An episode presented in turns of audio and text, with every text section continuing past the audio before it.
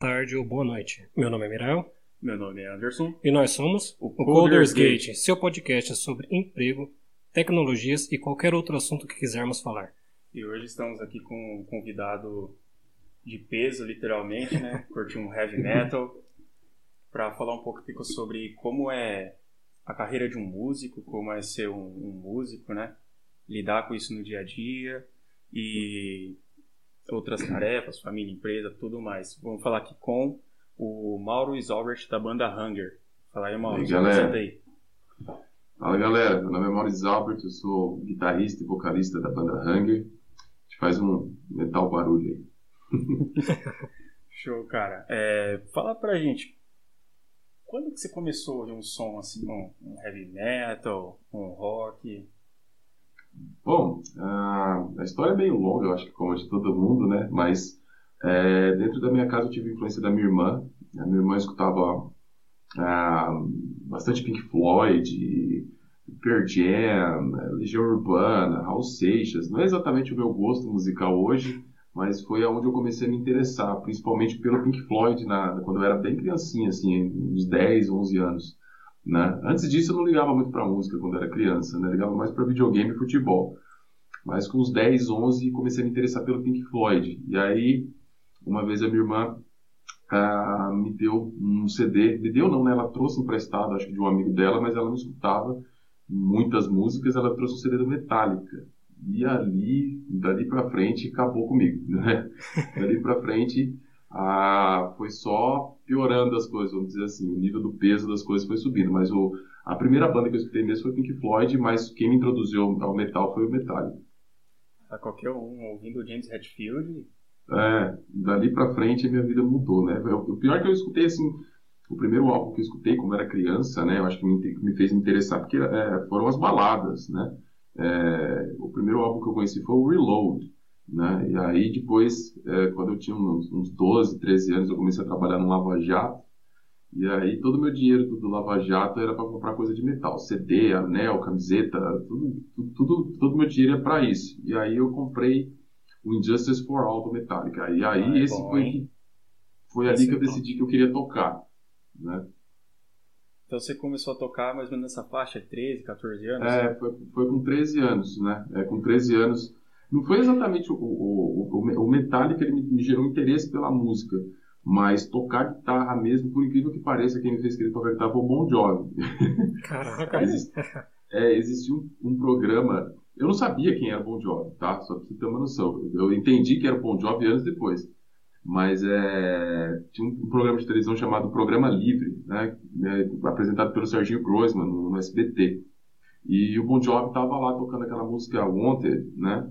E aí eu vi uma guitarra vermelha tal, e eu gostei de, de ver o, o, guitarrista tocando, não sei se era o Rich Sambora na época, mas foi ali que eu, eu cheguei, olhei pra minha mãe, acho que eu tinha uns, uns 12, 13, falei, mãe, quero uma guitarra. É, coitada da minha mãe, cara, ela foi comigo na, na loja 100, né, porque, assim, minha mãe não sabia outro lugar que podia comprar alguma coisa, e onde ela podia parcelar seria na loja 100. Aí, quando a gente chegou na loja 100, ela comprou uma, uma guitarra para mim tonante, vermelha, e um, e um amplificadorzinho Fran. Né? E aí eu lembro que o, que o cara falou, não, o amplificador vai entregar, o caminhão leva. Eu falei, não, não, vou, vou levar. Eu fiz, eu fiz minha mãe carregar comigo, um trambolho dentro do, do busão, porque eu falei, não, não eu, eu, sou muito ansioso. Eu falei, não ia conseguir esperar o caminhão entregar. Não sabia tocar nada. cheguei em casa, liguei e fiquei assim, bah, bah, bah, e não entendia porque não ficava igual dos caras. Né? da hora, cara. Tirar alguma pergunta aí? Caraca. E como é que você montou a banda, cara? Como é que você começou nessa? Você reuniu a galera? Então, a, depois que você, que você, tem esse interesse e tal, né? Você monta, você monta a banda com, com gente que nem toca ainda quando você é criança. É. Né? Tipo assim, ninguém toca nada, aí você fala, não, eu sou vocalista, você é o baixista, você é o baterista, ninguém tem instrumento ainda. Então a banda foi montada mais ou menos assim, ninguém sabia tocar ainda, né? E foi com os amigos de escola, né? Tem, tem um amigo meu, Marcos Caqui, que ele foi o primeiro guitarrista, né? Eu comecei a tocar e aí eh, conversei com ele na escola, ele também começou a tocar. Eu ensinava algumas coisas para ele, a gente aprendia algumas coisas. Ali era o começo da internet, é, o começo da internet para pobre, né? No 98, 99, assim.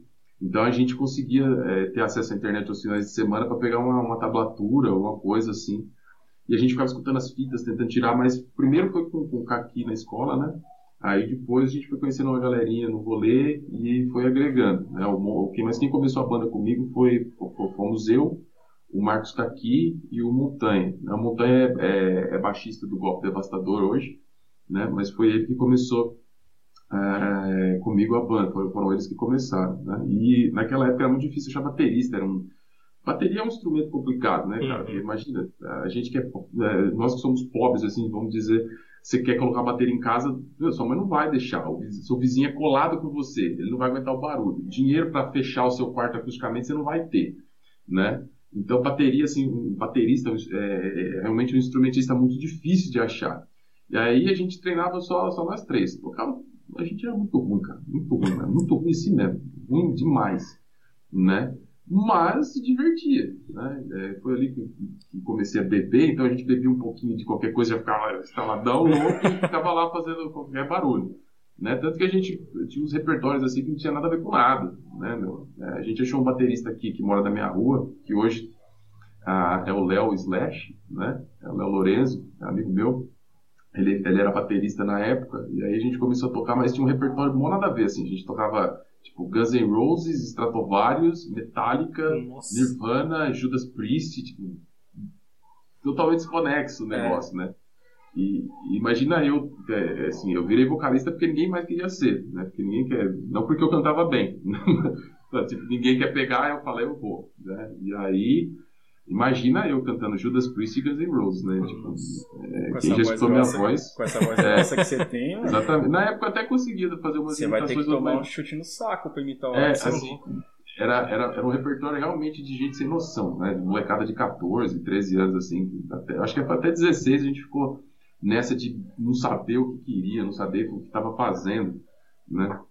É, simplesmente a gente se divertia, se reunia no lugar os equipamentos eram horríveis, horrorosos, a gente tocava mal pra cacete, muito mal, muito ruim, eu cantava pior do que eu canto hoje, então imagina como que era.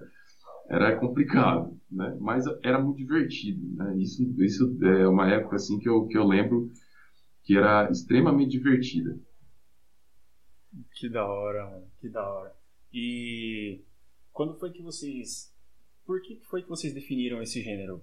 É, eu não sei exatamente o gênero, você pode me falar, mas pelo que eu analisei das suas músicas, né? Eu escuto o, álbum de vocês aí, o Hunger Feeds uhum. Misery. Eu escuto ele direto, cara. Você vê ali o hit no Spotify, direto Pô, Que legal, cara. Fiquei muito feliz. Eu, eu trabalho com programação, com análise dessas coisas, então eu solto o som ali e vai, vai, vai. E pelo, legal, que, cara. e pelo que eu analisei, é, o gênero de vocês é o thrash metal. Eu achei o mais Isso. parecido. É, a, hoje, hoje em dia, né, é muito difícil classificar muitas bandas porque o metal tem tanto subgênero e, e fizeram tantas misturas que, que assim, não, às vezes não dá para generalizar como a gente conseguia, no passado. No passado era muito fácil, né? É heavy metal, é power metal, é melodic metal, é thrash metal, é death metal, pronto, acabou. Hoje tem muita mistura. E eu fico feliz quando alguém fala exatamente o que você falou. Tipo, é, eu não consigo muito definir, mas eu acho que está mais ali pro, pro, pro thrash metal. A ideia é exatamente essa, né? Porque uma coisa que me deixava muito triste no começo da banda, mas isso acho que é com, com toda a banda, né? O meu sonho, quando eu comecei a escutar é, metal, é eu queria ser o James Hetfield, em todos os aspectos. Eu queria ter o cabelo dele, eu queria ter o olho azul dele, ficava puto que eu não tinha olho azul. Eu queria ser forte igual o cara, mas era magrelo igual uma vareta. Comia pra caralho pra tentar engordar e ficar igual o cara. Tentava usar a roupa do cara, abrir a perna igual o cara, cantar igual o cara, tentava fazer tudo, né? E chegou uma hora que eu consegui imitar a voz dele. Só que aí o que, que aconteceu? A comparação foi inevitável. Todo mundo começou a falar, né? A, a, na época que eu melhorei como vocalista, que foi em 2005, foi ali que eu comecei a, a achar realmente um, um, uma técnica, alguma coisa que eu poderia cantar melhor.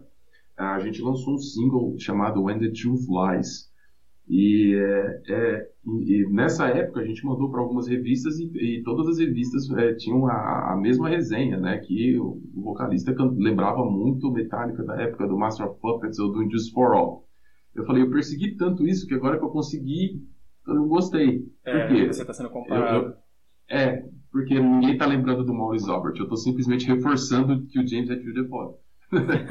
então, é, a partir dali deu um estalo na minha cabeça de, cara, é, se você quer tentar alguma coisa nesse meio, a primeira coisa que você tem que fazer é se desvincular o máximo de ser parecido com alguém.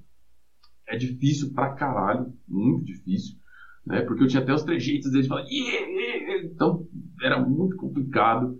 Mas a minha luta desde então é, é realmente tentar não parecer nada, né?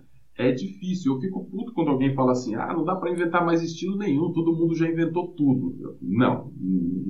Se, se todo mundo que... Imagina que todo mundo pensar, chegasse uma hora da humanidade o cara falou, não, não dá para inventar mais nada. Já inventaram tudo. Né? Se fosse assim, a gente não tinha evoluído ao ponto que a gente está hoje. É, se, se, se parece para um cara que, que, que, não dá para inventar mais nada, é porque ele mesmo está limitado ao ponto de ele não conseguir imaginar que possa existir mais nada, né? Mas a gente vê todos os dias que surge uma banda que você fala, pô, nunca ouvi um negócio parecido com isso. Por quê? Porque esse cara se propôs em fazer algo diferente. Agora, é, focando na sua pergunta, então, o Hunger começou como uma banda, praticamente uma banda cover, né? É, a gente tocava metade de repertório próprio, metade de repertório cover. Só que quando eu tocava Sepultura, eu imitava a voz do Max. Quando eu tocava uhum. Death, eu imitava a voz do, do Chuck. Quando eu tocava Testament, eu, tocava, eu imitava a voz do Testament. Então, é, chegou uma hora que eu falei, não, é, para, para com isso, né? E foi e, e, essa hora demorou assim uns quatro anos, que foi em 2009 que a gente lançou o single Demons in White. Ali, que eu adoro, por sinal, cara, é, é muito louco, hein? é, ali eu acho que eu consegui manter a minha influência de James Hetfield, todo mundo tem a sua influência, mas não parece mais. Né? Você não consegue, por exemplo, você não fala é o James cantando, não, não parece. Mas você percebe que tem influência. Mas consegui é, obter uma identidade. Coloquei um vocal rasgado junto, consegui experimentar um vocal limpo, né? Abaixei a afinação das guitarras, coisa que para os true metal da cidade foi um negócio assim, ah, o Hunger virou new metal, porque assim, é, a porque cabeça vocês abaixaram o tom. Né? Uhum. É, a cabeça extremamente limitada, né? Porque por que cabeça limitada? Eu não, eu não, digo que o cara não deve, não deve curtir um som, é 80 só, né? Mas é, eu curto, a minha raiz é os anos 80, eu acho que a melhor fase da música foi os anos 80 mas se eu fechar meus olhos para o que está acontecendo, eu sou muito burro, eu gosto de bastante coisa moderna, né? Eu não tenho essa cabeça limitada, porque eu imagino, por exemplo, se, se, o Iron Maiden, quando surgiu lá, que foi um dos primórdios, ou o Judas Priest, se eles seguissem o que já foi feito, eles seriam um cover do Deep Purple. Uhum. E se o Metallica seguisse o que foi feito, eles seriam um cover do Motorhead. É, e se o Korn seguisse o que foi feito, eles seriam um cover do Metallica. Essas bandas são as bandas que são exatamente por não copiar ninguém, exatamente por surgirem novas. E quando eu tento fazer algo novo, alguém vai falar merda, quer dizer. Você tá é, é na hora, exatamente. Ou você está indo bem e você está se desvinculando desse tipo de coisa, porque não tem como você conseguir seu espaço copiando. Né? Se, eu, se, eu, se, eu, fizer algo é, focado só nos anos 80, tá, eu posso, posso me divertir, posso, mas não vou estar sendo único. Isso já foi feito, já foi criado, já, já existe, né? E o que eu quero fazer ainda não existe. É, como assim? Eu consegui ter uma identidade maior, mas eu ainda não escuto as minhas músicas e falo, é um negócio extremamente único. Eu quero ir além disso. Né? E para ir além disso, você tem que sentar, pensar, refletir, é, evoluir no seu instrumento, estudar e tentar pensar de uma forma que, que, que ninguém pensou. E, e, esse é o desafio. Né? E eu não estou contente ainda, então tem mais coisa por vir. Né? Mas, basicamente, eu, eu, eu classificaria o Hunger assim, é, como raiz, raiz né, thrash metal, principalmente na, no conteúdo das letras, mas que a gente flerta com todos os estilos. A gente flertou com, com metal progressivo, com metalcore, a gente flertou ali até com metal melódico, colocando piano, violino, etc. Então, é, um dó, né, uma nota dó, ela é um dó no heavy metal tradicional e no heavy metal né, no, e no, no new metal. O que vai fazer diferença é a postura que você coloca isso. Então, eu tento pegar tudo que eu acho bacana, porque eu gosto de diversos estilos de metal. Eu gosto de metal melódico, eu gosto de death metal, eu gosto de black metal. Black metal que eu gosto, geralmente é o black metal trabalhado, é o que não, o que os verdadeiros fãs não gostam, né? É, então, eu, eu, tudo que eu gosto eu tento é, fazer uma mistura e talvez um dia consiga criar um negócio que ainda não foi feito. Né? Essa é a busca. Mas isso é verdade do que você tinha dito, cara. Para você se destacar, você tem que sair do, do casual, do normal. Tipo, você ah, não pode isso... perder a sua essência, lógico. Exatamente. É, não, não é só na música, né, meu? Qualquer coisa que você for fazer, se você for se você fizer algo que já foi feito, é, você nunca vai ser você. Então, eu não quero ser lembrado por, por, por, por conseguir imitar um certo vocalista, ou porque é, o meu metal é fiel ao metal anos 80, ou essa baboseira toda extremamente infantil, uhum, na minha opinião, extremamente, extremamente limitada, né? Porque o metal por si só, é, se você for pensar, então o Iron Maiden era modinha nos anos 70, o Metallica era modinha nos anos 80. Uhum. Hoje é clássico, mas naquela época era um negócio completamente novo. Então o pessoal dos anos 80 enxergava o Metallica do mesmo jeito que a galera de hoje, sei lá, enxerga o Korn. Né? O é, Korn não é mais novo, né? É, Para mim, o é. Korn seria algo mais novo, assim. Mas é, eu acho que isso é só. É, é simplesmente um, um jeito infantil de tentar criar criar uma raiz no lugar, sabe? Defender o lugar. Eu entendo o metaleiro, porque é o metaleiro, né? Fala metaleiro, os caras falam. É o... Eu entendo. É, o Red, eu entendo o Red Banger, porque assim, parece que ele estava sempre tentando encontrar o lugar dele, né? É, se sentindo excluído de alguma coisa, ele encontra o clã dele. É, tipo, agora todo mundo é meu brother aqui, mas tem que ser assim, ó. Né? Então eu entendo um pouco esse ciúme e, e tudo mais, mas eu acho que se, se, você passou aí dos 20 anos e ainda tem essa cabeça, Tá, tá na hora de você rever um pouco a sua personalidade. Ah. Ou pelo menos não criticar dos outros. Né? Se você quer se manter fiel àquilo, você acha que seu clã oitentista tá legal? Pô, bacana, show de bola, campeão. Mas deixa os outros viverem em paz, né? Cara, se eu te contar o que, que eu era criticado no rolê porque eu sou fã de Slipknot, velho. Cara, você não, foi, mas você assim, o Slipknot foi uma banda que, que assim, no começo, eu, eu só me impressionei com o baterista. Ah, o porque é. o resto. É, eu não gostava muito do vocal meio arrepiado. Eu não gostava muito disso, né? É, e até hoje não gosto dessa fase do Slipknot, que é do começo. Mas o baterista, quando eu assisti o DVD, né, eu falei, que porra é essa, velho? Tipo, o cara tá girando, fazendo o caralho na quadra. E tipo, eu tentei fazer brincando, né? Porque ele faz assim e gira assim. Tenta, tenta aí. Tenta aí fazer assim. E gira a cabeça aí. Não tá, velho. Tipo, é, é um negócio extremamente esquisito, né? E tipo, o cara, ele, para tocar aquilo, já seria difícil tocar parado, assim, assim concentrado. E ele não estava concentrado, estava girando a cabeça, estava louco. Então aquilo me impressionou demais. Mas com os anos, o Slipknot começou a fazer alguns trabalhos mais maduros, né? É, com acho que o Pulse of Maggots, que, que ali uns, uns solos mais é, uns solos mais não, né? Eles introduziram o solo de guitarra. Eu falei, os caras aprenderam a tocar guitarra agora também, para acompanhar o batera, né? E, e aí o negócio começou a me impressionar o vocal do, do Corey foi ficando cada vez mais. É, ele foi se mostrando cada vez mais maduro. E hoje, para mim, cara, é, eu posso chamar Slipknot de influência, né? Porque é, eu abri minha mente para escutar o um negócio, entendeu? Não é porque eu gostei, tipo, não, eu gostei de uma música, eu vou deixar quieto porque eu quero me manter true, alguma coisa do tipo. É, foi o que eu disse. Você quer ser true, quer se manter essa coisa oitentista, pô, legal, cara, se mantenha no seu clã, mas você vai deixar de conversar com o cara por causa porque ele gosta do metal mais moderno, é mais ou menos assim.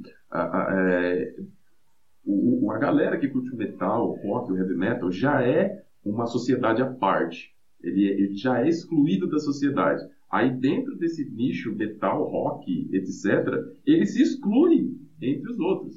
Então, é, você não pode reclamar, pô, sou excluído da sociedade no metal, se você dentro da sua comunidade você também exclui, né? É, antigamente, por exemplo, punk não conversava, não curtia metal. É, é, é tinha briga, cara.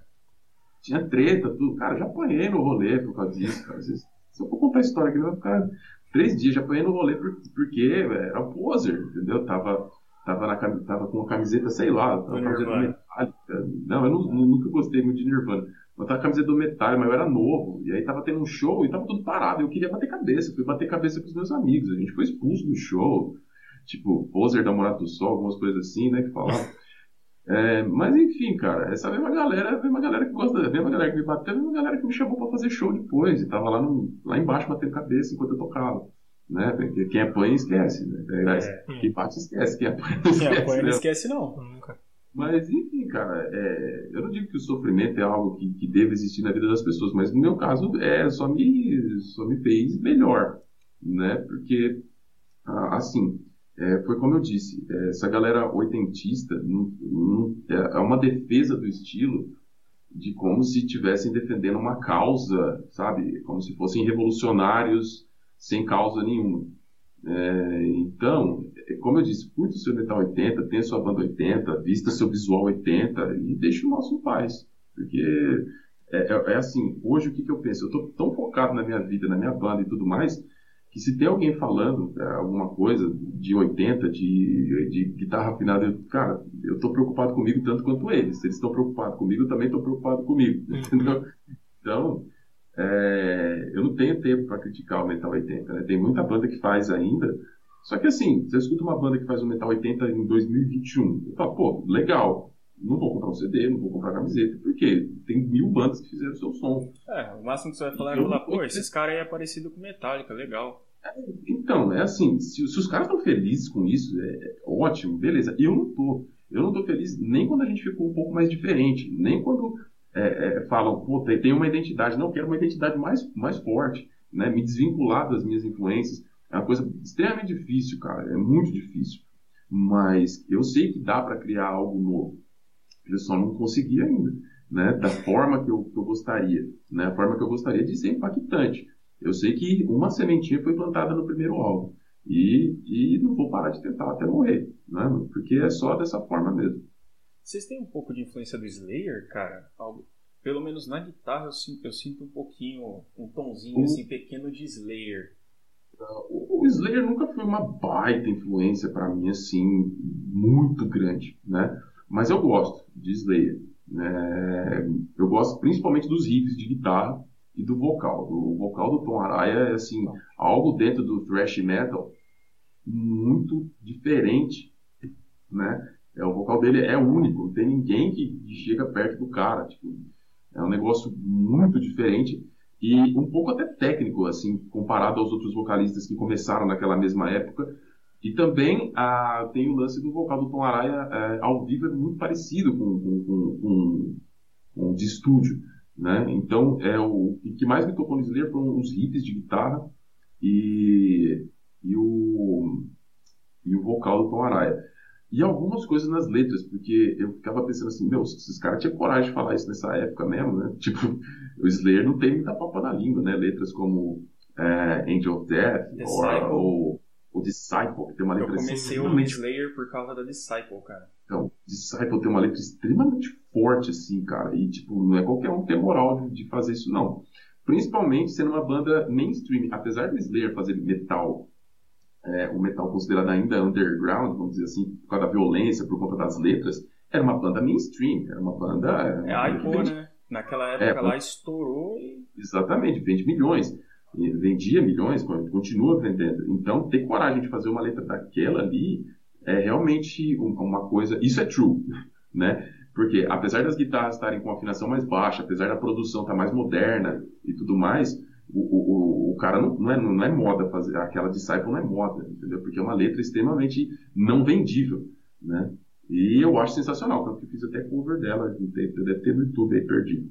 É, eu vi, eu acho que eu vi num story seu, você fazendo é, um short dela. É, a, gente, a gente tocou bastante ela ao vivo, cara, bastante. É, a gente adaptou pra, pra, pra afinação do Hunger, porque é uma música assim que tem uma letra é, que, que, que, eu gosto bastante, né? Eu sou agnóstico, ateu, sei lá o que eu posso chamar, mas é, é até uma letra bastante interessante e, e tudo, tudo, que eu coloco de, de, no, Hunger, de, de cover, a, uma das principais coisas que eu presto atenção é a letra, porque talvez o headbanger brasileiro, talvez eles, alguns não se preocupem com isso, mas eu sou bastante preocupado tanto com as minhas quanto das músicas que eu vou tocar. Porque, é, querendo ou não, a arte é se expressar, né? E a letra faz parte, da, a, a, maior parte da minha expressão vem das letras. Então, se eu for cantar alguma coisa de outro artista, eu também penso que eu estou me expressando, é, que aquilo também é parte da minha opinião. Bacana, cara. Show. Quando que você começou a ver a música como um negócio? Porque, assim, eu, eu enxergo que o que eu sei é que no início a galera quer tocar. Quer tocar, quer, uhum. quer se divertir. Que nem você falou que você se divertia com a sua galera. Só que tem uma hora que você para assim, tipo, pô, isso, mas eu queria trabalhar com isso, né? Tipo, ah, eu não quero ter minha banda e ficar batendo massa. Eu queria ganhar dinheiro com a minha banda. É, é bom, vamos lá. A questão dessa parte, vamos dizer, administrativa da banda, até hoje, para mim, é meio é, é, imatura, vamos dizer assim, né? Porque uh, isso surgiu, essa coisa de tentar administrar melhor uma banda. O Hunger é uma banda pequena, né? Você vê os nossos números na internet, nós não temos tantos seguidores, é, nós não temos tanta visualização de clipe, apesar da minha opinião merecer, apesar de ter um trabalho, na minha opinião, um trabalho bem, bem bacana, né? A gente ainda não alcançou sequer um público mediano, né? A gente não passou de 2 mil seguidores no, no Facebook, não passou de 2 mil seguidores na, no Instagram. Então, entre aspas, seria classificado aí como um, uma, é, uma falha, né? Mas o que, que começou, a, aonde começou a ideia de tentar profissionalizar as coisas? Porque assim, não é porque eu não ganho dinheiro, não é porque eu não tenho muitos seguidores que eu vou fazer disso um trabalho merda, um trabalho mal feito, né? É, Por quê? Eu quero chegar lá. Então, para isso, eu tenho que fazer tudo bem feito, né? Então, o, quando a gente foi lançar o primeiro álbum, né, aliás, quando a gente lançou o single Demons in White em 2009, a primeira coisa que eu fiz uh, foi procurar alguém para agenciar a gente para conseguir show, né? Porque a gente tinha um single bacana, a gente fez um clipe bacana, que na época não era muito comum fazer clipe. Hoje é muito fácil fazer clipe, que o preço das câmeras baixaram muito.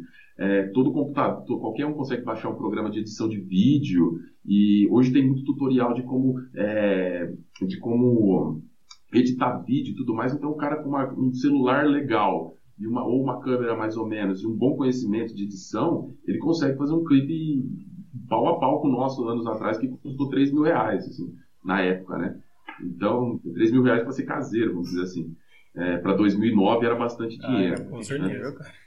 Então, a, a, gente conseguiu fazer esse clipe, fez uma música, um single, e aí eu falei, pô, começou a dar uma, uma baita. Nessa época começou a dar um baita bafafá por conta da, da cidade, lógico, né? Por conta da mudança do Hunger.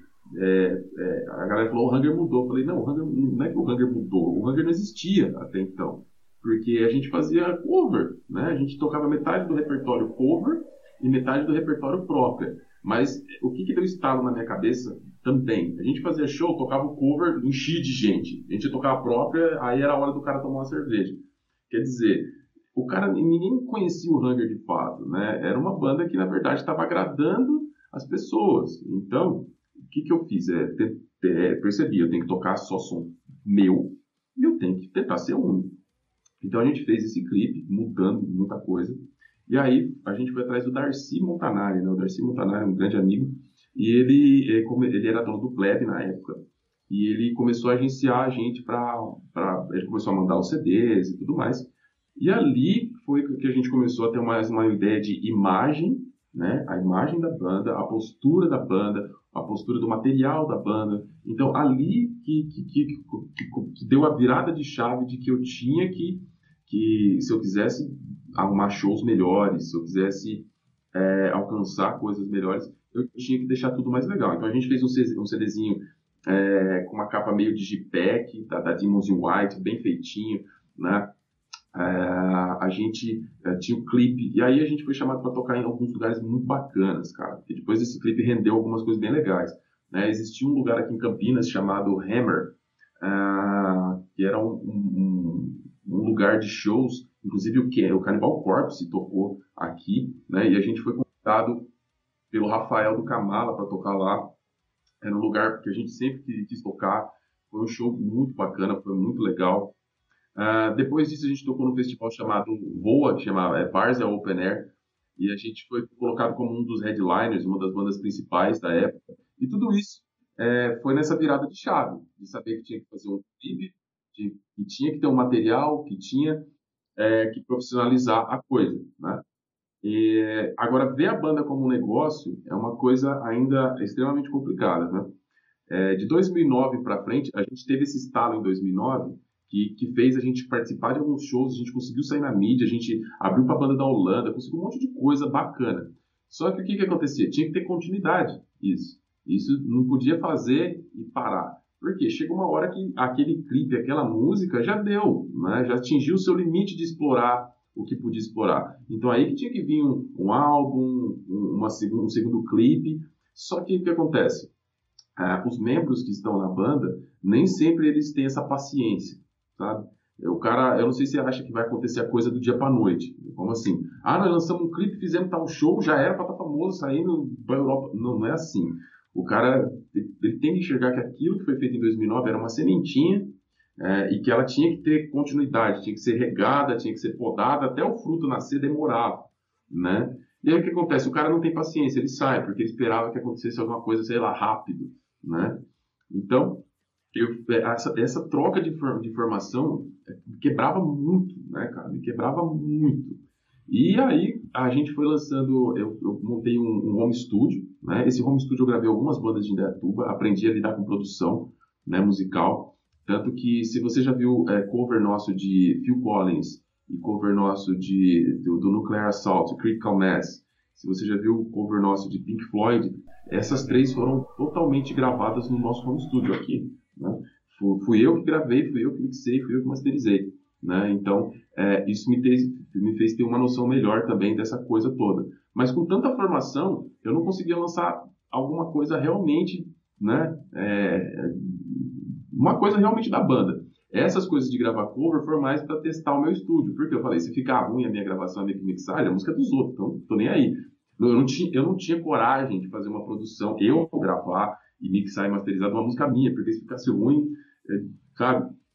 Então, quando a gente lançou o álbum em 2019, ali já tinha a ideia de que a gente tinha que profissionalizar as coisas, né? E aí a gente entrou em contato com o Pompeu para fazer o show com a gente de Pompeu do Corsos, para fazer com a gente o, a abertura do show. Né? E aí ele apresentou para a gente a, a Isabelle Miranda. Né? E a Isabelle é, é a, a promotora, vamos dizer assim, esqueci o nome exatamente, né? A pessoa que promove a carreira dele e promove algumas outras bandas. Hoje ela trabalha com Corsos, trabalha com muita, muita, muita, muita banda, né? Então com ela a gente começou a ter uma divulgação maior. Né? Ela ajudou com os clipes, ela ajudou com a imprensa, aí a gente conseguiu ter bastante matéria vinculada e tudo isso ah, vem também o merchandising, aí vem a camiseta, né? Porque a banda mesmo é, o, o, o que, que ela vai ganhar dinheiro hoje em dia não é com, com venda de CD. Né? Infelizmente isso é, tá, tá, tá, defasado, apesar do fã de metal ainda gostar de ter o CD na mão, né? É, não é uma coisa que vende assim espetacularmente. Então, o que aconteceu? A gente lançou o álbum, fez o, o, o, show de lançamento, um pouquinho depois do show de lançamento a gente lançou o clipe. A gente estava seguindo toda a, ordem certinha das coisas começarem a acontecer. E aí lançamos as camisetas para girar uma grana, o CD, né? E aí tinha planos para quê? Para gravar mais clipes e começar a fazer mais merchandising e tudo mais e começar os shows, né? Porque aí a gente já teve bastante coisa feita. Aí chegou a pandemia. aí, é, 20 anos para lançar o CD completo da banda. Acabou. Bem na hora que a gente estava naquela hora de impulsionar as coisas, de fazer show, de fazer mais clipe, de fazer mais merchandising, Aí chegou a pandemia. Aí com a pandemia, para a gente tentar manter um pouco assim do que estava acontecendo com a banda, porque deu uma repercussão legal dentro dos níveis de uma banda pequena, deu uma repercussão legal. É... a gente se limitou. E aí a gente fez um vídeo ou outro desses collab, mas também isso não durou muito tempo, porque todo mundo começou a fazer collab e virou um negócio meio piegas assim depois, né? Acabou. E aí algumas coisas internas da banda, um foi um briguei com um, o outro quis sair e o outro também quis sair. No final, o que, que acontece? De novo, né, né novamente, eu não consigo dar sequência a, a um trabalho, é, porque o trabalho, é, como, é, como, a gente estava falando, o trabalho musical tinha sido feito, mas ainda tinha as coisas, é, mais coisas a serem feitas para a gente conseguir profissionalizar a banda. Né? A gente tinha uma, uma promotora, a gente tinha material para isso e a gente tinha mais ideias de promover mais clipes e tudo mais. Então, é, o Ranger ainda é extremamente imaturo nessa parte de, de, administração. Né? Apesar de eu ter todas as ideias do que eu quero fazer administrativamente com a banda, eu nunca consigo cumprir, né? porque é, é, a banda está sempre mudando de informação e a, a, mas na verdade a última coisa que estragou mesmo foi a pandemia, né? Porque a, é, a ideia era chegar nos shows com o material, né? Porque o que, que vai fazer girar aí uma, uma grana, né? Se você observar toda a banda mediana, né? É, o que, que ela faz? Ela faz esse sucesso na internet aí com os clipes, divulga, e aí ela vai fazer o show, ela vai fazer o show, que é o fruto disso é o show, A galera vai pro show porque gostou da música e lá no show o cara tem camiseta, bota, boné, chinelo, tudo que ele puder fazer da banda, ele faz. E é dali que ele vai tirar o, o dinheiro dele, o merchan, né? Então, uma banda sem, sem merchan é uma padaria sem pão, né? né? Você precisa fazer o dinheiro girar. Então, hoje, é a, o que, que a gente está fazendo? A, por exemplo, agora, a banda a banda tem a banda toda de novo, né? Uma galera lá do Paraná. O legal é que essa galera do Paraná era a galera que já fazia cover do Hang, uma galera que é, já gostava da banda, né? E aí já conversava com essa galera faz um bom tempo, então foi muito fácil assim, porque é, é uma galera que flui muito fácil. Então eles vieram para cá, nós gravamos dois clipes. Esses clipes vão ser lançados em setembro.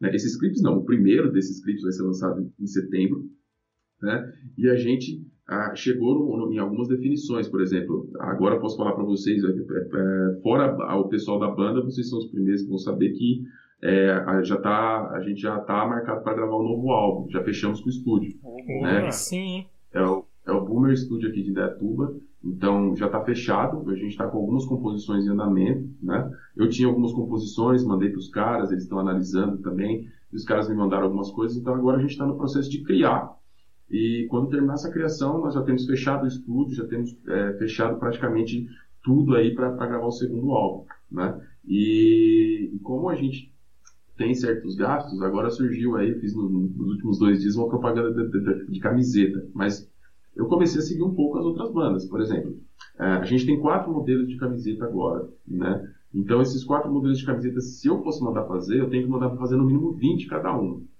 E aí, isso vai dar aí uns dois mil reais, sei lá, alguma coisa do tipo. Não tem como eu gastar esse dinheiro agora. Né? Então, o que, que eu fiz? Eu pedi para o cara fazer um exemplo de como essas camisetas iriam ficar. Eu postei essas camisetas e estou fazendo uma pré-venda. O que, que é pré-venda? Você paga né, primeiro para depois eu mandar fazer. Né? Porque aí eu não perco dinheiro. Né? Então, dessa forma a gente vai é, tentando aí recomeçar essa parte administrativa da banda. Então, essas vendas de camiseta, por exemplo, que a gente começou agora, é, o lucro das camisetas já serve para fazer mais camisetas, né? E aí, é, a, a ideia, o objetivo de uma banda pequena, pelo menos eu tenho esse objetivo e passei para os caras, é que tudo fique no zero a zero. Como assim? Que a gente não gaste dinheiro com a banda, que eu não tire dinheiro da minha casa para colocar na minha banda, que o dinheiro é ganho através de camisetas, através de cachê de show, através de qualquer coisa que a gente possa fazer que esse dinheiro mova a banda. Esse é, para mim, se chegar nesse nível já está em sucesso, né? Porque quem toca sabe. Uhum. É, nós não temos valorização dos bares que a gente vai tocar. O público sempre vai em show de banda cover, né? É, é lógico. É, eu não posso que, exigir que o público vá no show da minha banda. Porque se a sua banda é boa ao ponto do cara. De, a sua banda tem que ser boa o suficiente para o cara querer sair da casa dele e ver. Então, o que, que eu coloco para mim? Se eu fui fazer um show e não foi muita gente, é, é lógico, tem algumas coisas extras que podem ter culpa disso, mas a principal é que eu não consegui fazer o cara ter a vontade de sair da casa dele para ver o meu show. Então, o que, que eu tenho que fazer? Né? É, é, isso que as bandas têm que pensar, não é? é talvez o seu show não lote não é só porque o, under, o rock morreu. Não, o rock não morreu. É, talvez é, você não esteja fazendo uma música aí que faz o cara ter vontade de sair de casa para ver. Né? Então, é, a banda tem que se renovar. Mas, basicamente, esse é o resumo da, da, da parte é, financeira, da parte administrativa da banda. O Hang ainda é uma banda imatura dessa parte, por conta ah, de, de, não ter uma continuidade. Né? É uma empresa, vamos dizer assim, que vive falindo e, e, e voltando. né? Então, é, mas que tem um baita potencial. Né? O visual das camisetas é bacana, a, a, música atinge, atinge um público assim é, bem bacana dentro do metal, né? Porque é, é, a maioria da, da, galera não consegue classificar, então é, é uma banda ali que, que, que tem uma, um, um, certo nicho de, de, de público grande. Então é, a gente precisa alcançar esse público. Para alcançar esse público hoje em dia é, você precisa ter muita coisa visual. Por exemplo, a gente lançou as músicas, mas só as músicas não bastam. O cara não quer ouvir a música, o cara, o cara quer ver a música, né? Então, aí entra os videoclipes. Então, o videoclipe é a propaganda da nossa música. É, né? A maioria, dos, a maioria do, das músicas aí de banda, a banda grande, mediana, enfim, é, uhum. é que tem clipe. É verdade.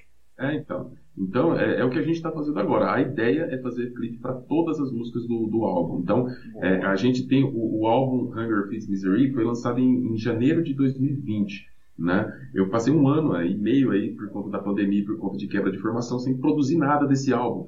Eu não posso simplesmente esquecer esse álbum lá e deixar ele quieto.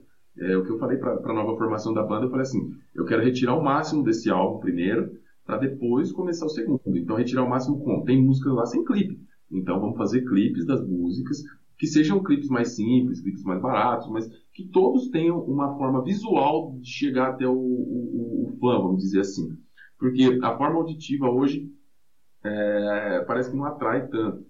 Não é que não atrai, é que hoje em dia a internet, apesar dela ter possibilitado muita gente ser vista, ao mesmo tempo ela, ela entupiu o, o, o ouvinte, o fã, né, de, de informação. Você abre lá o seu, seu Facebook, você que, que curte heavy metal, rock em geral, tem, é bombardeado de banda patrocinada, patrocinada, patrocinada, patrocinada, um monte de coisa. Aí tem o, o, cara da banda X compartilhando, o cara da banda Y compartilhando, aí tem o cara te marcando pra ouvir a banda dele, aí tem aquele cara que vai no seu inbox mandar a banda. Aí você não escuta nenhuma, porque já virou um negócio extremamente banal de tanta informação que chega para você e às vezes no meio desse balaio de gato todo, de patrocinado, de cara te mandando som, de nego compartilhando som, e às vezes tem uma ali no meio que você adoraria, mas você não vai escutar porque não tem como você ficar garimpando, a não ser que você seja um doido que fica escutando tudo e até achar uma que você gosta.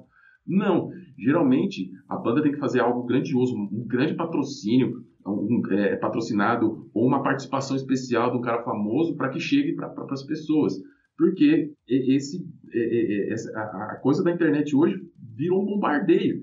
E nesse bombardeio, coisa boa, que na minha opinião, minha hum, modéstia à parte, eu acho que o Hunger é uma banda legal, eu acho que é uma banda boa, às vezes a minha fica esquecida no meio de tanta coisa que chega para você. E aí o desafio é esse, né? Porque esquece hoje em dia, né, aquela, aquela história que tinha lá nos anos 80. Sua banda tá tocando num bar, aí vai entrar um cara cheio da grana da gravadora tal e vai falar: Não, esses caras são bons, vamos lá para minha gravadora. Agora eu vou te dar 10 mil dólares para você gravar o CD, uma limusine e quatro gatas te esperando com uísque ali. Não, vai, não existe mais isso. Né? É, hoje em dia, a gravadora, quem tem contato com a gravadora, já estava bem sozinho. Né? Então a gravadora só pega quem já está andando.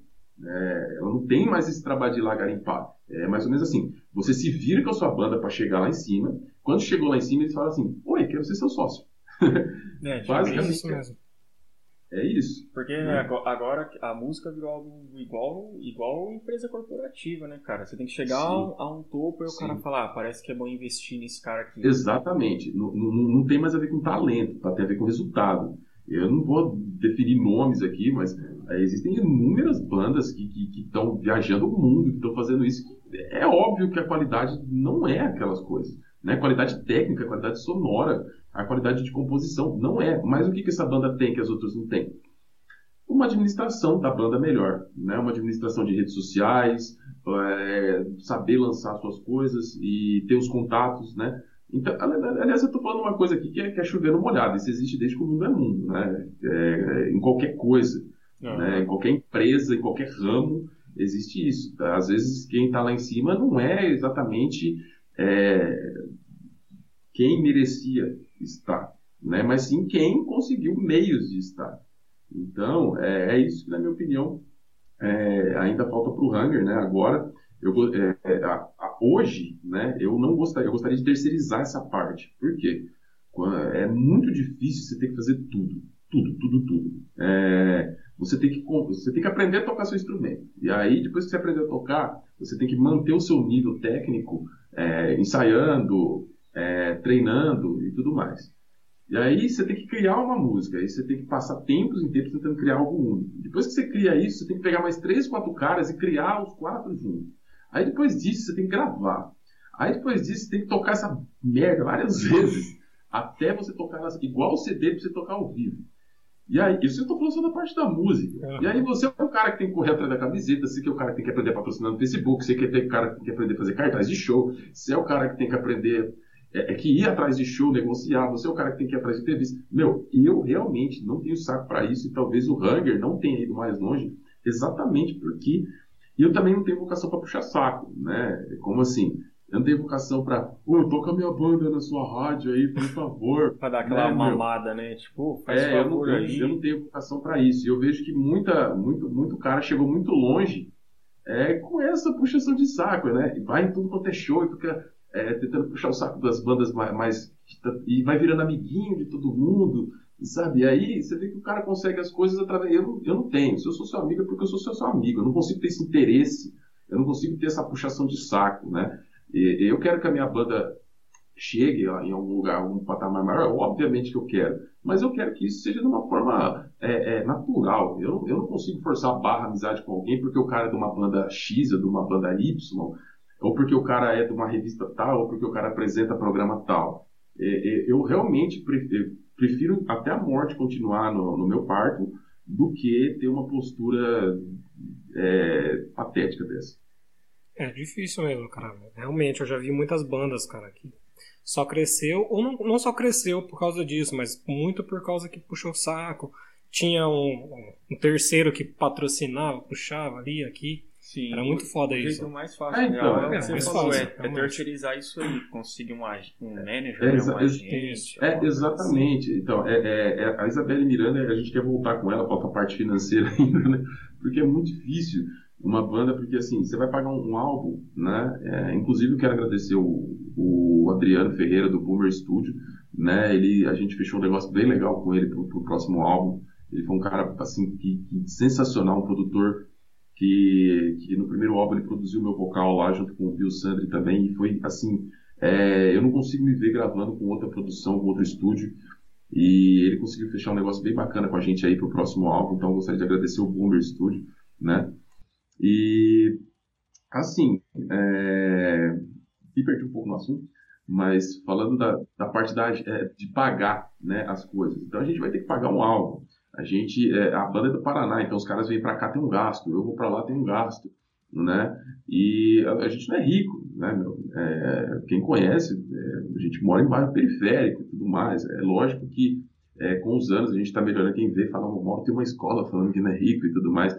Mas é assim, eu, eu venho numa crescente na minha vida, mas a, a, o dinheiro que eu consegui da, da, da, minha empresa que eu criei também, a minha empresa também começou nesse quarto assim como o Hunger. Comecei a dar aula de inglês aqui, né? E a, a escola foi crescendo da mesma forma. É, eu não consegui comportar aqui os meus alunos, eu aluguei um lugar.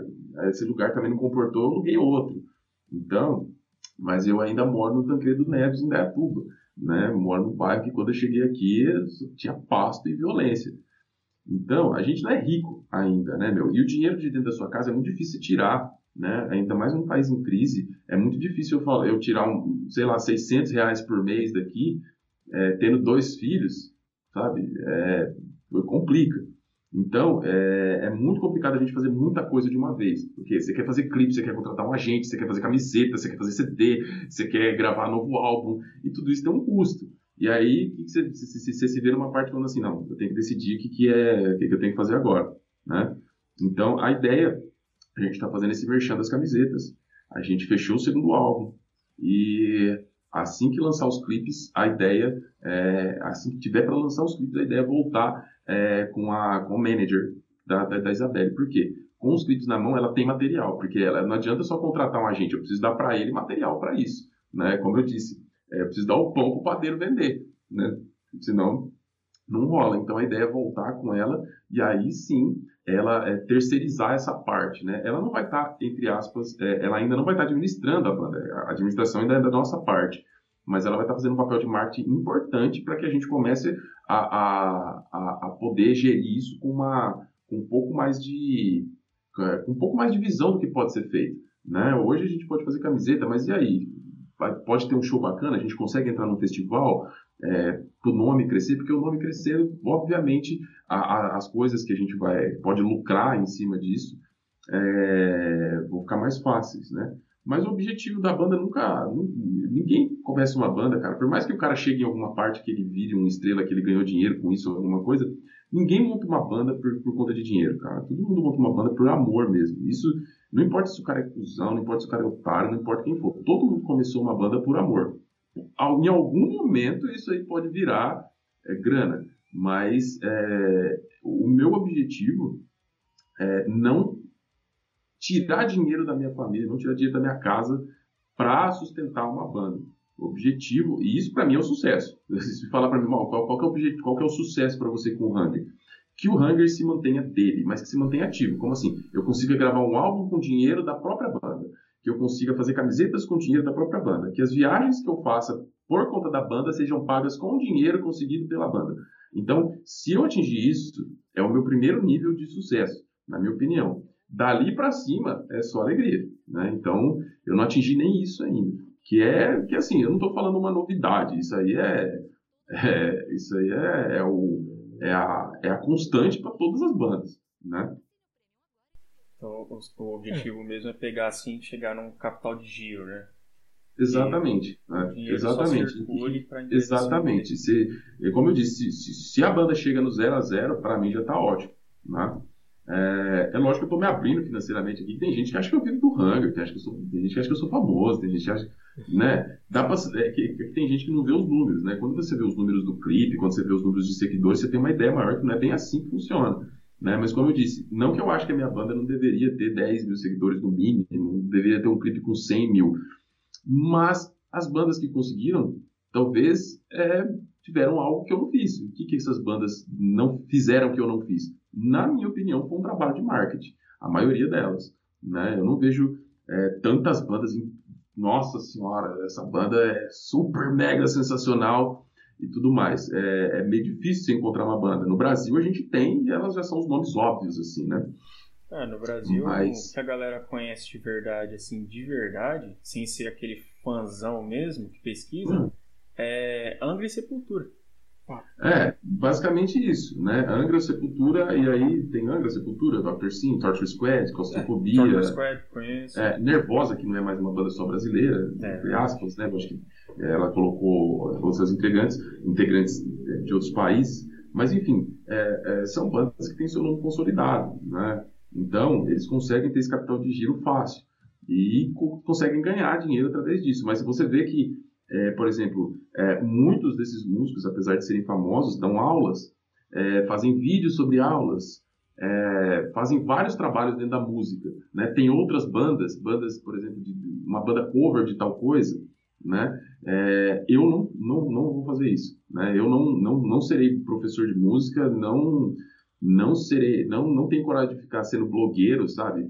É, para vender curso de guitarra, mesmo porque eu não, não tenho esse nível. Mas se tivesse também, não, não conseguiria isso. Dentro da música, para mim, assim, quanto mais eu puder ficar focado só em arte, só em fazer música, é, é isso que eu quero. Né? Eu acho que é por isso que, que talvez é, essa imaturidade é, administrativa, por focar só na música, né? Então, a ideia é mais terceirizar mesmo, porque eu acho que terceirizando o marketing, a gente pode ter, talvez um dia, se chegar no nível de capital de giro, como a gente conversou, a gente possa terceirizar a administração. Aí eu, eu boto minha mulher para administrar, porque que, que é ela que manja.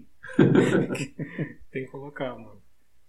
Eu te cortei, você falou um negócio. Ah, agora eu esqueci, mano. Você me oh, cortou. Oh, eu ia fazer uma, per... fazer uma pergunta da hora, cara. Nossa, que O maluco novão já tá com Alzheimer desse jeito, mano. A falta de remédio. Não, tá mal, eu falei pra caralho, deixa o moleque falar, cara. Não, de boa, nossa, não me incomoda com isso não. Não, eu cortei ele na hora que ele ia falar, cara. Eu falei do capital de giro na hora que ele ia falar. Aí bugou a mente do, do, do velho rapaz de 23 anos. Não, uma das coisas que eu ia perguntar, cara, mas que você já disse boa parte, eram os perreios que você já passou. Mas no caso aí seria mais, tipo, os perreios pessoais, porque, tipo, é, é treta ser músico e ainda mais, tipo, curtir o estilo que, a gente curte, que você toca, no caso. Você teve muito perreio com isso, tipo, família, amigos, essas coisas? É, tipo assim, é, você toca thrash metal. Pelas suas letras que eu já analisei, tem muita crítica política, é. coisas do tipo, uhum. entendeu? É, uhum. E tem gente que não é muito tolerante com essa questão de política. Tipo, crítico é, sempre tem os coisa... ignorantes, né? Bom, cara, uma, uma, uma, uma coisa que uma coisa que eu sempre tive isso eu vou manter independente de qualquer coisa. Eu não sou amigo de todo mundo e nem quero ser, né? Eu tenho postura. Aí a minha postura é essa. Independente se o cara falar, ah, não vou escutar mais tua banda por causa disso. Fala, foda-se, né? Por quê? É, a música para mim, o Hunger para mim, não é só barulho. Eu tenho algo para dizer, eu tenho uma postura política, eu tenho uma postura ética e isso reflete na minha arte, né? Mas é, em termos de, de, de, letras, né? O que, que me influenciou? Como eu disse, cara, apesar de ter essa cara de boyzão e ter esse monte de guitarra eu não sou boy, né? Eu vim, vim de uma família, é, meus pais, é, meu pai era analfabeto, minha mãe tem a quinta série, a gente veio de Minas, né? É, lá a gente morava numa fazenda onde meus pais eram trabalhadores da fazenda, então a fazenda cedia uma casa para os trabalhadores morarem. Mas meu pai, meu pai limpava bolsa de vaca, é, de, de, de, cavalo, e a minha mãe era empregada doméstica. Então, assim, é, a gente veio para Indaiatuba, não tinha casa própria. Na, quando a gente foi ter casa própria, foi nesse bairro aqui, que é o Tancredo Neves. O Tancredo Neves era um bairro com uma estigma de violência extremamente grande quando eu cheguei aqui né? Era um bairro que todo mundo tinha medo. É, Nossa, lá no Tancredo Neves não passo lá, né? Até hoje, se perguntar para uma galera mais boyzona aí, né? É, falar do Tancredo Neves, eles têm medo. Para é, mim, eu tô em casa aqui. É, né? Para mim, eu tô em casa. Então, eu, cre eu cresci num lugar onde você começa a observar essas diferenças você começa a ver a diferença sua para outras pessoas, sabe? Quando você é pequeno, você começa a notar que você é pobre, é, demora um pouquinho para virar a chavinha né? Você fala, pô, eu não posso comer isso, eu não posso ter isso, eu não posso comprar aquilo, eu não posso morar ali, eu não posso ter uma casa minha. É. Então, chega uma hora que essa chave da criança vira e você começa a perceber que você é pobre, né? E perceber o lugar que você mora, os amigos que você tem. Ah, então, assim, nunca passei fome, tá? A pobreza minha é uma pobreza de morar num lugar pobre, de, de não ter casa própria, tá? Não tô me fazendo de coitado também, que eu nunca fui coitado, minha mãe me tratou muito bem né? Mas é, por que, que eu estou falando tudo isso?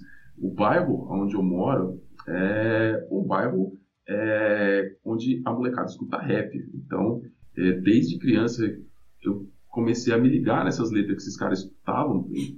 Eu não me interessava por música ainda, mas, né? É uma coisa presente demais aqui, os pais, o meu pai morreu de alcoolismo, o pai dos meus amigos, todos morreram alcoólatras, né? Então é assim, é, a elite vai, vai, na favela combater a droga, mas manda pra gente o álcool, é. né? É, e meu pai morreu assim, meu pai dos meus amigos morreram assim. E por que, que um cara desse bebe, né, meu? Um dia eu fui trabalhar de servente de pedreiro com meu pai, foi a primeira vez que fui trabalhar de servente de pedreiro. Trabalhar e, cara, eu não era acostumado com trabalho braçal. Né? Eu trabalhei em Lava Jato quando era criança, trabalhei entregando, é, com entrega de caminhão, é, mas não eram serviços braçais pesados como um servente pedreiro. Quando eu trabalhei o primeiro dia com meu pai, eu voltei para casa todo fudido, sol acabou comigo. Eu falei, agora eu entendo porque o, o servente pedreiro sai, a primeira coisa que ele faz é tomar um gole de pinga. Porque, meu, não tem como você viver feliz assim, tá ligado? Alguma coisa tem que amortecer o cara. E aí, essa vida infeliz que o cara tem, juntada à pobreza, juntada à propaganda do álcool, é. forma esse monte de pai alcoólatra que a gente teve né? Então, e grande parte também de nós viramos usuários de, de drogas, né? Então, é, quando você escuta uma música do Racionais, você vê tudo isso descrito, né?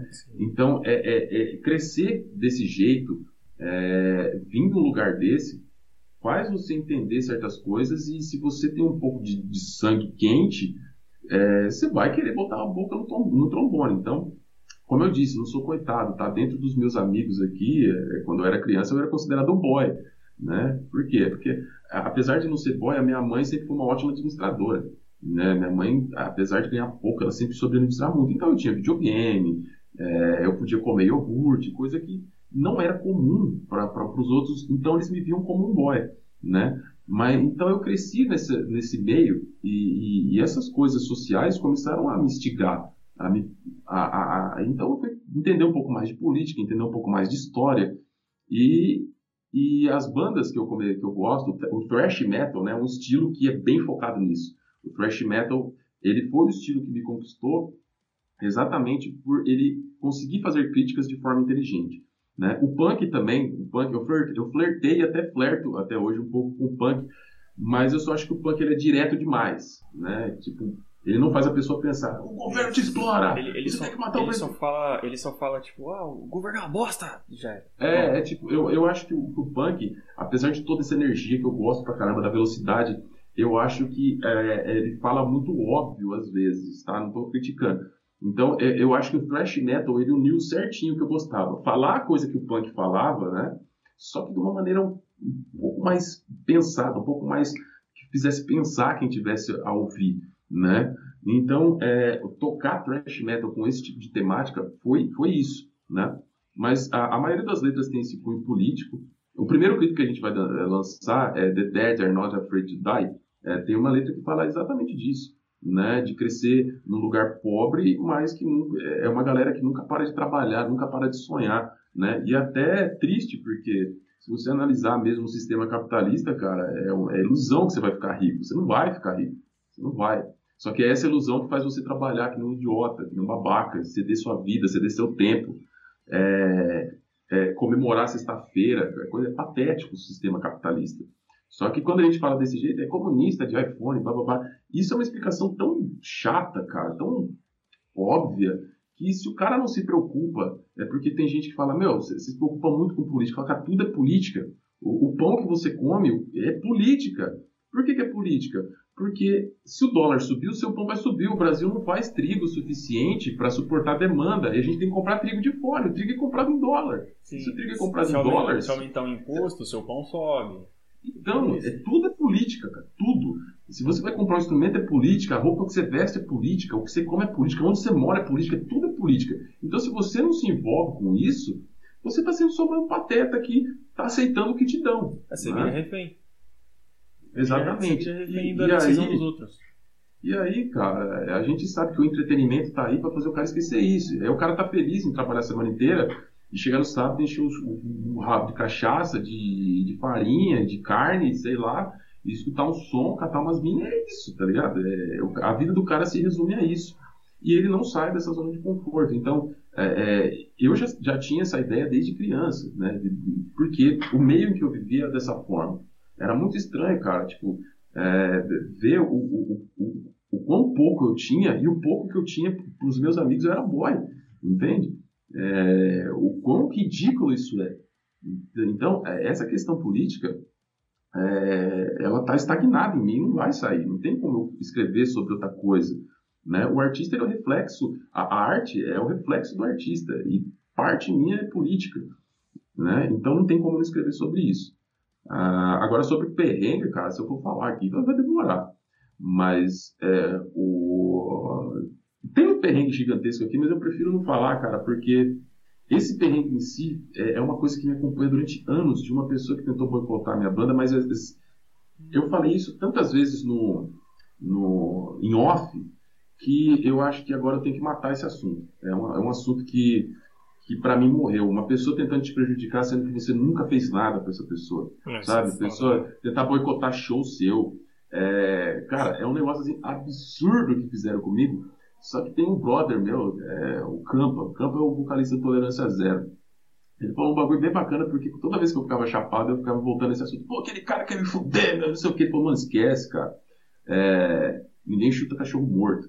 Né? E aquilo ficou na minha cabeça. Falei, se o cara está tentando prejudicar, é porque estou incomodando. Se eu estou incomodando, né? Por quê eu estou incomodando? Alguma coisa certa você. É, é, é, aquele negócio, né, meu? Se todo mundo gosta de você, tem algum problema. Fato. E se você está incomodando, talvez você esteja pro lado certo.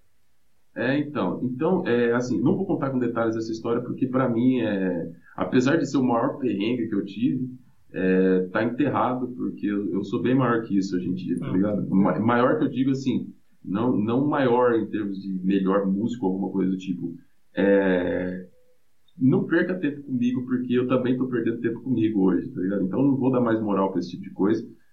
E a, a, a, minha, a minha premissa, né? A minha, o que eu vou fazer é a mesma coisa que eu sempre disse. Vou, vou fazer o meu, é, treinar o meu instrumento, seguir na minha reta, e sem pisar em ninguém, sem fazer nada contra ninguém. Não porque eu não mereça ou porque eu não gosto de uma briga, mas porque 10 segundos. Ó, eu já perdi dois minutos aqui falando de, dessa merda. Eu não devia perder. Então, entende? É exatamente isso que eu estou dizendo. Então, quando é, um verme surge, você geralmente pisa em cima e sai andando, né? É, é o certo. Cara, a gente tem um, um esqueminha nosso que a gente chama de momento merchan. E você tem bastante merchan para fazer. Uhum. Então, faz o seu merchandise aí, tira dois, três minutos, faz todo o merchandise aí que você quiser fazer da sua escola, uhum. da sua banda, pode ficar à vontade aí.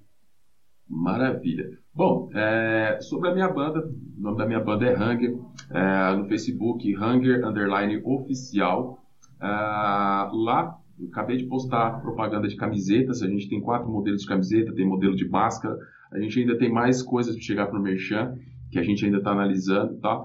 O CD também pode ser comprado, acho que ainda tem alguns CDs aqui, a gente vai mandar fazer mais, o segundo álbum ainda está por vir. Tirando isso, eu sou é, diretor pedagógico e também proprietário junto com a minha esposa, da Everyday English. Né? Everyday English é uma escola de inglês. Ah, nós temos aulas cinco vezes por semana, quatro vezes por semana, três vezes por semana, duas vezes por semana.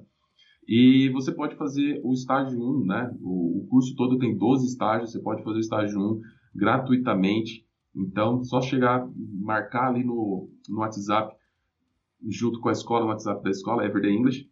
Você pode ir lá fazer inglês durante fazer o estágio 1. Se você não gostar, pode ir embora, tranquilo. Duvido que você não vai gostar. Nós não temos contrato, é, não temos contrato, não temos taxa de matrícula. Fez, não gostou, pode ir embora, mas você não vai, eu tenho certeza. Né? É, nós utilizamos o método Kala, cara, é um método fantástico. Uh, se você fizer cinco vezes por semana, o seu prazo para acabar o curso aí é 24 meses. Dê uma olhada no nosso Instagram, é Everyday English em Dayatuba. Lá tem depoimento de aluno, aluno que está nos Estados Unidos, aluno que está no Canadá, aluno que está é, na Irlanda, aluno que está na Morada do Sol, aluno, então, é, bom, basicamente é isso, tá bom, gente? Venham para Everyday English também, que é ali que eu faço realmente o dinheiro da minha casa, o dinheiro da minha vida tá ali, beleza? Beleza, vamos dar um pulo lá, meu. Pô, com certeza, cara. Eu já, tá, já até fiquei interessado, porque eu preciso aprender inglês ó, mesmo. Vamos pular, então, como eu falei, ó. É, é, um estágio gratuito, não gostou, é nós, mas duvido. Tá? vamos, vamos dar um pulo lá. Uma perguntinha. As aulas agora são presenciais ou você já pulou para plataforma? Boa, boa pergunta, boa pergunta. É, nós temos os dois, os dois, os dois modos, vamos dizer assim, né? os dois modos, o presencial e o online, tá? É, o online, ah, tá, tá aí uma coisa legal, já que vocês gostam de. É, o, o, podcast em si é sobre, sobre esse tipo de coisa. A, a gente descobriu essa forma online por conta da pandemia. Foi uma coisa boa que trouxe, né? As aulas sempre foram presenciais, a gente nunca deu aula online. Mas quando chegou a pandemia, nós fomos a primeira escola de Indaiatuba a colocar em aula online. Foi a primeira, né? É, porque, é, é porque é, o método ele é muito simples de se fazer online também, não se perde muito, né? Então, uh, mas houve uma grande resistência dos alunos que fizeram, uh, faziam presencial. Só que alguns se viram assim, pô, a pandemia não vai passar em um mês, né, meu? Aí voltaram. Hoje eles não querem voltar ao presencial, né? Por conta da comodidade e tudo mais. Mas nós temos os dois, cara, porque é, hoje tá, tá, tá tendência no mercado de aula de inglês é, ser, ser aula online, né? E o nosso método ele não perde para a aula presencial. Então, é, a gente tem os dois módulos. Também pode se fazer a aula experimental gratuita, semana experimental gratuita, é, online, só marcar pelo telefone da escola lá. Uh, Everyday English em Dayatuba, o telefone não vou lembrar de cor, mas procure aí nas redes é, Everyday English em Dayatuba, você pode marcar sua semana experimental, tanto online quanto uh, presencial. Beleza, é, eu vou colocar aqui o, link de tudo aí, cara. Vou colocar o link aí do Insta, da Maravilha. banda, da, da escola, né? Mas divulga tudo aqui. E também Valeu, com a sua ajuda para divulgar o podcast, a gente vai claro, se ajudando. Claro. Não, é, com claro. certeza eu vou querer fazer, cara. Curtir, porque, tipo, pra mim, é, pelo menos pra mim, né? Se tiver essa oportunidade de ser online, cara, vai ser um, uma mão na roda pra mim. Porque, é. tipo, sai do trampo, ainda tem a faculdade à noite. Se Exatamente. eu conseguir tirar esse intermédio aí fazer online, Exatamente. nossa, é sucesso. Esse, esse, online tira aquele negócio, pô, eu tenho que me arrumar, tomar banho, pegar meu livro, pegar meu carro, minha bike, meu moto, andar até a escola, arrumar um lugar para estacionar, né? Então, assim, hoje tem, tem para todos os gostos, né? E tem gente que também não, não gosta de online, ah, não, não gosta de computador, tem presencial também. Então, é, a, o mercado tem que se adaptar ao cliente e essa foi uma adaptação boa que a pandemia nos trouxe e agora a Everyday English Online também. Tá bom que não tem desculpa para não aprender, né? É verdade. Não tem desculpa para aprender. É, olha, o preço ó, não, tem comparar, não tem comparação. Não tem comparação mesmo, né? Daí entra a parte comunista idiota minha de comprar barato. Mas, tá lá. O preço não tem comparação, tá? E o método também não tem. Faz e outro e vem na minha que você vai ver que não tem. Não é só falatório, não. É, o negócio é louco, mesmo. Não, não tem. Demorou, cara. Demorou que nós vamos, vamos dar uma colada lá então. Tamo junto. Cara, uma pergunta foi mal cortar o seu é, voltado de novo à música, cara, para quem tá começando, para quem é tipo, ah, sou moleque aqui, pá, tenho meus 18, 19 anos, tô na, na fissura de tocar uma guitarra e montar uma banda. Você tem uma ideia, uma, alguma indicação uhum. Pra, pra quem começa, pra quem curte? Um norte. Um norte. Ou pra quem a, faz por hobby mesmo, sei lá. A, a, primeira, a primeira coisa, na minha opinião, não invista, em, não invista em equipamento logo de cara. A primeira coisa que você tem que ter é, é conhecimento. Né? E o conhecimento é que te traz equipamento. Então, compre uma guitarra aí de 400 reais, 300 reais, legalzinha. Se você não quiser comprar o amplificador, hoje dá para você ligar sua guitarra no seu computador, escutar por ali. Então, é, não gaste um dinheiro super. É, um dinheiro muito grande, a não ser que você seja um boizão, né? mas compra mesmo. Mas não gaste um dinheiro exagerado com um instrumento. Compre um instrumento para você aprender e foque mais os seus gastos em conhecimento, em um bom professor. Né? Eu tive diversos professores de guitarra, nunca fui um bom aluno porque eu sempre sou desesperado, é, quero fazer tudo rápido já, eu sou muito louco, né? É. Então, é, eu não era muito paciente, mas todos eles mudaram muito o meu jeito de pensar, o meu jeito de tocar. Então, é, eu acho que é a primeira coisa. Quando você for formar uma banda, vai por mim. Monta só com quem tiver as mesmas ideias que você. É, como assim? Se tiver um cara que discorda de você politicamente, não vai dar certo. Não vai. Não vai. E nem, nem tô, isso que eu tô falando do Hunger, que é uma banda que tem conotação política. Mas acho que numa banda normal também não, não iria rolar. Tá? Uma hora a, as conversas vão ficar acalorentadas assim e não vai rolar. Não estou dizendo que você não pode respeitar outra pessoa, mas quando o nível da opinião é extremamente longe, isso vai gerar alguma coisa no futuro. E não deixe os outros deixarem você perder seu tempo. Como assim? Você vê que o cara não treina muito o instrumento dele em casa, o brother da sua banda, que tocar para ele não é uma coisa tão importante quanto é para você, sabe? Que ele prefere mais ficar com a namorada do que treinar uma guitarra. Eu entendo ficar com a namorada, mas o cara não. Você percebe que ele não vai ter o mesmo objetivo que você. Se você tá numa banda em que fala assim, mano, vamos gravar um clipe, e fica 200 reais para cada um da banda, e o cara fala que não tem 200 reais, mas aí o cara compra outras coisas, faz outras coisas, quer dizer, a banda não pode ser prioridade para um só. É, foi o que aconteceu comigo durante várias vezes. Né? A prioridade era só minha. Né? Várias vezes em, em grupos de, de, WhatsApp da banda eu conversava sozinho, né? ficava lá falando de planos e ninguém me respondia. Então você tem que, é, é, é você tem que perceber isso muito logo para não perder o tempo que eu perdi. Né? É, quem que quer fazer aquilo? Mas, na minha opinião, primeiro, busque conhecimento, como diria o bonequinho Bilu da Record. Busque conhecimento, porque é o mais importante. Procure um bom professor de guitarra, um bom professor de vocal, um bom professor. Invista em ser bom sozinho. É, esqueça os outros. E depois, quando você for achar os outros, ache pessoas que querem o mesmo que você. E se não quiser, dispensa logo, sai fora e segue o seu caminho sozinho. Show, perfeito. Essa é uma dúvida mesmo. Ainda bem que você falou aí de tentar investir em si próprio, que é a melhor coisa que tem, cara. Eu ia perguntar, Exatamente. você acha que dá pra ser um bom músico sozinho? Um metaleiro, Cara, dá. Hoje em dia é um pouquinho diferente, né? Eu vejo que tem, tem músico sozinho que é mais famoso que a própria banda, né? É porque o cara investiu nele. É, mas isso às vezes se torna uma necessidade. Aconteceu comigo no Hunger de, de eu investir muito mais na minha imagem nos últimos tempos, porque, cara, é, Assim, eu não, eu não quero criticar, criticar esse integrante dando nomes nem nada, porque são muitos. Mas é, eu paguei muita coisa sozinho dessa banda. É, paguei mesmo. Paguei clipe sozinho, paguei capa de álbum sozinho, é, é, fazia corre sozinho, aprendi a gravar sozinho. Tipo, eu sei gravar uma bateria, eu sei gravar uma guitarra, eu sei gravar um baixo, sei, todo esse conhecimento eu fui atrás sozinho. Então, é, assim, é, mas eu tentava investir no coletivo, né? Por exemplo, eu tenho aqui um, um kit de microfones de bateria. Para que, que eu precisava comprar um kit de microfone de bateria? Eu fiz isso pela minha banda. Né? Eu podia ter comprado um, um, microfone de vocal muito mais legal. Tanto que hoje eu tenho seis microfones de bateria e não tenho o meu de vocal. Porque eu pensava Nossa.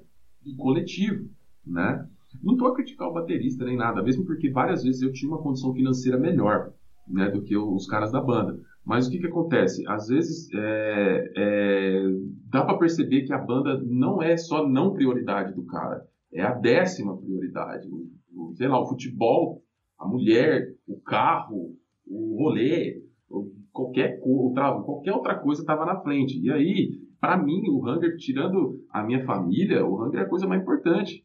Entendeu? A minha família, o Hunger e a minha empresa são as coisas que mais valiosas que eu tenho. Lógico que a família está lá no, no teto, lá no, lá no céu, tá ligado? Mas é, é, eu investi muito na banda, investi muito sozinho e acabei sozinho, né? Hoje eu tô com uma galera bem diferente, a galera comprou minhas ideias, veio na voadora junto comigo e eu me sinto muito melhor assim, né? Eu nunca, por exemplo, se você pegar o primeiro álbum, você vai ver que todas as músicas são minhas, só minhas. Mas, pô, o cara deve ser um cuzão pra caralho, compôs tudo sozinho, não quis deixar pra ninguém. Não, eu fiz porque ninguém mais fez, né? Eu, eu, eu sempre quis que alguém me mostrasse um riff. Pô, olha esse riff aqui, pá, vamos fazer.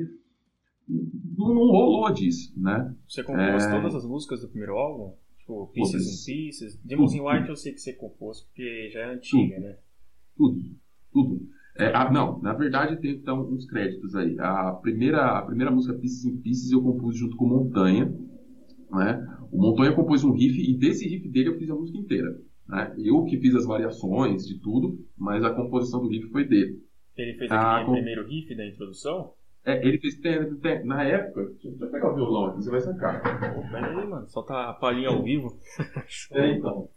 Quando, quando, a gente começou o Hunger, ele fez um riff. Mas a gente era mais true, né, meu? Então ele, ele fez um riff mais voltado pra, pra coisa mais pancada, né? Ele fez um negócio meio assim.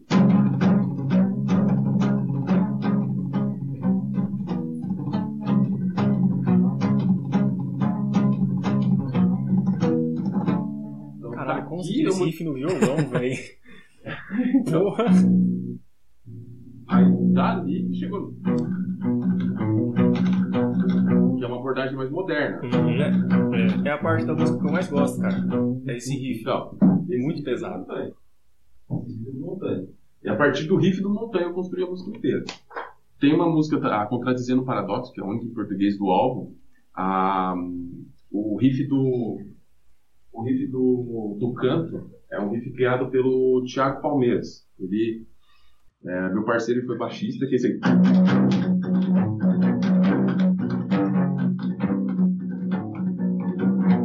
Esse riff é dele. Né? Fora também. E, e é isso. A participação de outras pessoas nas composições é isso. E o da Demons White foi você que. E o da Demons White foi você que compôs aquele. É, a White é, a Demons White é completamente minha, só minha. Né? Hum, é... Bom, dos créditos de, de composição. Meu cachorro endoidou aqui. É... Dos créditos de composição é isso. Ah, o Montanha fez o riff e o Palmeiras fez esse riff. De resto, foi, foi tudo eu mesmo. Né? Mas tem os solos. Né? Os solos é, são composições à parte em cima da música. O solo está contradizendo um paradoxo que foi composto pelo Thiago Matos. O Thiago Matos é um guitarrista sensacional, cara. Um brother meu que eu amo de coração. Um cara que canta também pra caralho. Meu, um músico assim, fora de série. O cara nasceu para isso, tá ligado? Mas é, por conta dele querer ter um outro estilo de vida, priorizar a família dele também, ele não continuou. Mas assim, é, sem treta nenhuma, esse cara realmente eu amo ele. E o solo que ele fez na Contradizendo um Paradoxo, assim, pra mim é digno dos, dos melhores guitarristas do, do país um solo que eu adoro escutar. Esse solo é dele. Também tem outro solo do Marcos Kaki que ele fez é, na, na Prisons of Liberty, foi ele que fez, ele que criou. Criou esse solo lá em 1902, né? usei em 2020, mas ele criou muito tempo atrás. Ah, bom, de solo também é isso. Né? Esses são os créditos. Basicamente, esses são os caras que, que, que me ajudaram assim a compor uma partezinha ou outra ali. Mas se você olhar o, o álbum mesmo assim, 98% foi composto por mim. Então, é, mas não foi porque eu quis, foi porque ou eu fazia ou ninguém faria, né? Mas também tem que se dar os créditos de cada instrumento, né? Como eu disse, a composição é minha, mas por exemplo, as baterias, né, que, que o Israel compôs, eu acho sensacional, porque assim, é, o Israel, apesar de ser o meu ex-baterista hoje, é um cara que eu tenho que agradecer bastante, porque com, foi com ele, ele morou aqui em casa durante um tempo, né? E aí a gente basicamente tocava o dia inteiro. É, foi uma época bem, bem bacana. Na época, como eu era professor de inglês, eu trabalhava só à noite, ele trabalhava no shopping, então a gente acordava 8 horas da manhã, limpava a casa, comia o bagulho e ficava aí 5, 6 horas por dia. Foi ali que, que a gente criou uma identidade, sabe? Você vê bastante coisa do Hunger, a paletada é acompanhada pelo bumbo. Então, Sim. É, eu e ele criamos essa, essa identidade juntos, né? Então eu tenho que agradecer bastante as composições de bateria dele que deram um direcionamento totalmente diferente para minha forma de compor também, né? Foi tão forte essa ligação minha e dele, assim, de composição, que no festival de 2018... Foi que tocou né? só você e ele? Que não Só deu pra eu tava lá assistindo. Tocou só vocês dois e Né? passaram ainda. Esse foi um negócio absurdo, porque assim, é, muita banda boa concorrendo. Não vou citar nomes, mas muita banda grande da cidade concorrendo e a gente passou só com metade da banda, né? Eu e o baterista, só, né? E assim, não foi a primeira vez que a gente passou para final, já passaram para final em três, em três também, né? Então eu falei, só tá faltando em um agora pra gente. Mas o festival foi uma boa também. O festival, tá aí uma, uma, uma jogada administrativa que a gente fez com o Festival de Rock de Indaiatuba né? Porque assim, particularmente eu detesto minha voz em português, não gosto de compor em português. A ideia de compor em português foi só porque o Festival de Rock de Indaiatuba não tem outra forma de competir, tá? A composição tem que ser em português. Ah, por isso Então, que vocês contradizendo- sempre, vocês sempre cantam contradizendo o, contradizendo É. o paradoxo. Só pra ver se eu não tô falando bosta. É. É, contradizendo um É. paradoxo. Isso. Isso. Então, contradizendo o paradoxo foi criada para o festival. Né? Eu não tinha intenção nenhuma de, de ficar com ela, mas eu acabei gostando da letra, gostei da música e mantive. Né? Mas é, a gente tem que compor em português para tocar no festival. Não gosto. É, quando tem vídeo é, que alguém filmou e mo- mostra, eu falo, não, não, não, deixa eu ouvir, eu me ver cantando, senão eu desanimo. Não gosto da minha voz em português. Mas é, o festival sempre foi um- um- uma estratégia de marketing da banda também. Não que é ruim tocar no festival, mas eu não me sinto completo cantando a minha música em português. Assim, né? Eu me sentiria bem mais à vontade e feliz se eu pudesse tocar do jeito que a música foi feita. Né? Então, é, a estratégia do festival, quando a gente percebeu que a gente era uma banda competitiva, que, que os jurados sempre olharam para nós como é, as 10 melhores, né? A gente sempre foi para a final, então é, a gente falou, vamos tentar ganhar os prêmios, porque os prêmios podem fazer a gente né, não ter que gastar dinheiro, né? Então, é, com o festival de 2017 e 2019, a gente arrecadou 10 mil reais em prêmios. Porra. Esses 10 mil reais é que bancaram o primeiro álbum. Vocês, vocês, vocês já chegaram a ganhar algum dos festivais? Não, é, eu ganhei melhor intérprete em 2006, ganhei melhor intérprete em 2017. Né?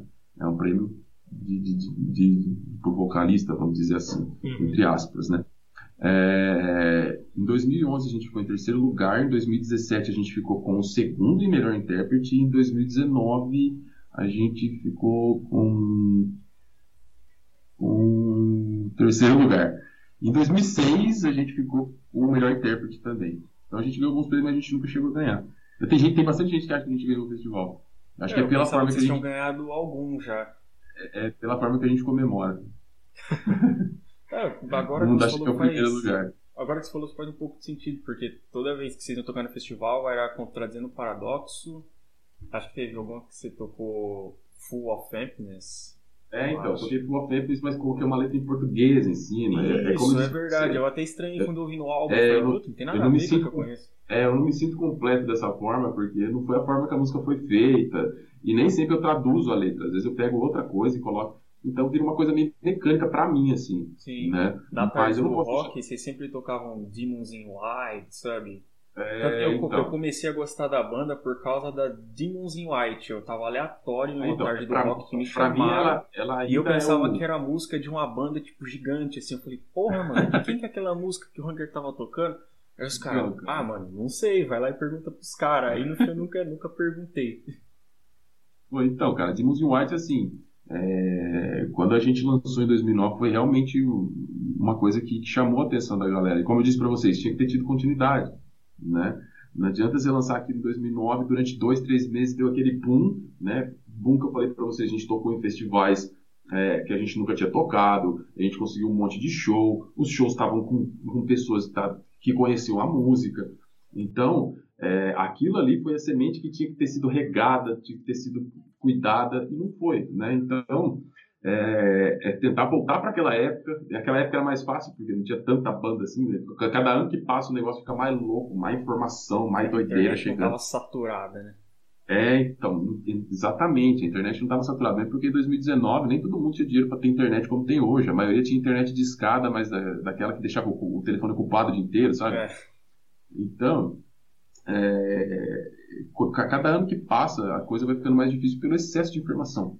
Né? Então, no meio desse, desse bolar de gato aí, é meio complicado se garimpar uma banda aí, a não ser que você seja um cara bem louco, que fica escutando o dia inteiro 400 bandas até achar uma legal. E ninguém faz isso, né? Tem que chegar para você já um negócio pronto. É, a internet tornou a gente meio imediatista, gosta das coisas. É, exatamente, é tipo, a, o vídeo da banda deu play, assim, 15 segundos não te conquistar, você passa pra frente, vai embora. É, até que Spotify, né, você tá ouvindo assim, tipo, ah, não gostei, passa. Exatamente. É, é Difícil, real. complicado. É real. E qual é a previsão do dia do lançamento do novo álbum? Bom, 2022? lançamento do novo álbum. Não, 2022 com toda certeza. É, no ano de 2022 com toda certeza. Creio que ainda no primeiro semestre de 2022, né? É, porque a gravação aí a gente está a gente tá compondo. A ideia é que, que a gente componha e faça a pré-produção toda esse ano. E aí, depois da pré-produção feita, né? A gente tem que treinar bastante para chegar no estúdio, errar o menos possível, passar o menos de vergonha possível e também gastar o menos de dinheiro possível, que é pago por hora. É. É, e, e aí, depois disso, a gente vai ter um lançamento virtual, porque o lançamento virtual é muito simples, né? A gente é, paga alguém para fazer uma capa do álbum e lança ele virtualmente. Agora, lançar ele com show e tudo mais, aí demanda um pouco mais de grana, porque a gente tem que mandar ser, ser prensado e tudo mais. Mas, assim, como pensando em um lançamento virtual, com certeza dá para ser lançado no primeiro semestre de 2022. Ah, show. Então vamos ter música, vamos ter mais música aí para ah, curtir, não, pra curtir, pode ter certeza. Deixar o negócio mais brutal ainda no segundo. Porra. Eu gostei, hein, mano. Tem que ser mais brutal que, que Pieces in Pieces, cara. Porque a música que eu mais escuto do álbum é, é Pieces É mesmo, cara? Pô, que legal. É Pieces in Pieces e Demons in White. Essas foram, é, essa foi, a, a Peace foi a primeira música composta pela gente, cara, em 2001. Né? Foi composta em 2001. Tem outras versões dela que se você escutar, você não acredita. Tipo, umas versões mais truzinhas, assim, né? bem, bem, bem, mais tosca, né? Que a gente não tocava lá aquelas coisas, né? Então... Oh, é, mas ela, ela... o solo, a temática da Pieces in Pieces... É, então, eu, eu é, exatamente, ela, ela, é a número um do disco exatamente para nomear, para homenagear, né, ela ser a primeira música do disco, e também porque a gente acha que já é aquela que chega pá, né, na voadora. Né? Inclusive foi o clipe, o primeiro clipe foi dela, acho que a gente conseguiu até, passar. Até o trecho que fala que a fome alimenta a nossa miséria. Aquela parte é, é. sensacional, cara. e remete ao, ao, nome né, do, do álbum. Fico muito feliz, porque se tem uma, uma coisa que se você vê bastante, né, uma coisa que eu gosto bastante são, são paradoxos né? Fome alimenta, é, demônio de branco, contradizendo um paradoxo, né? Então, ah. prisão da liberdade, então... É, cheio de vazios. Toda, cheio de vazio, então eu gosto bastante dessa temática assim, porque eu acho que, que eu crio uma, uma, uma, característica minha de fazer isso. Não que seja novo, tem muita banda que faz isso, mas não, não investe tanto nisso. Eu quero tentar fazer o máximo, tanto que contradizendo o paradoxo eu acho um título bem interessante de tanto que eu fico tentando pensar em paradoxo novo. Ah, mas agora que você falou, tem até um padrão, por exemplo, ó, Winning Without Defeating. É, é um. É um Vencer sem derrotar, né? Então, é, deu padrão de todas not afraid to die. Tipo, é, realmente, por que, que a morte vai ter medo de morrer? É, então, exatamente. Então, é essa, essa ideia do paradoxo aí. E, e, eu sempre me preocupei também com o nome de música, né? É, por exemplo, Pieces in Pieces, eu fico muito chateado que tem uma banda chamada Havok, que lançou uma música chamada Pieces in Pieces em 2017. Cara, direto eu, pesqui, eu pesquisava Pieces in Pieces, é. aparecia essa banda, eu ficava, caralho, não é essa? E aí, é, e aí que, que, lógico, como essa banda tem um sucesso comercial muito maior que o nosso, Passa fica parecendo que eu copiei. Uhum. Né? Mas o, a, a nossa primeira demo se chama Pieces in Pieces, ela é de 2002, né? Então quer dizer, quem copiou a gente foi o Havok. Não que eles tenham visto, né, a gente, mas que eu fiz primeiro eu fiz, né? Tem até o CD aqui, deixa eu ver. O CDzinho aqui, simples aqui. Não, não tem não, tá mentira. Então, eu não vou achar aqui. Mas enfim, não vou achar porque eu sou muito bagunceiro com CD. Tem os digipack pra vender ainda? Eu acho que eu tenho uns dois, três ainda, cara. Eu, eu fui bobão, fui dando meu CD pra todo mundo, não vendia porque eu sou emocionado. Aí fui dando, dando, dando. Aí quando você dá as coisas, você não tem dinheiro de volta pra fazer mais, né? Mas é, como eu bebia muito e tal, saía dando CD pra todo mundo, cara. Você já, aí... tá, você já tá no rolê já, oh, pega, pega meu CD aqui, mano. É, isso mesmo. Minha mulher fica puta da vida, cara. porra, que pariu, mó difícil fazer essa porra, você sai distribuindo esse caralho. é porque ela, ela, tem uma visão empresarial muito maior que a minha, né? É ela que cuida da, da, da administração da Everyday English, por exemplo, né? Eu cuido da parte pedagógica. É, mesmo porque eu não gosto de lidar com dinheiro, com números, nem discutir de, de dinheiro com gente, tipo, fazer boleto, fazer, não entendo nada, não quero também.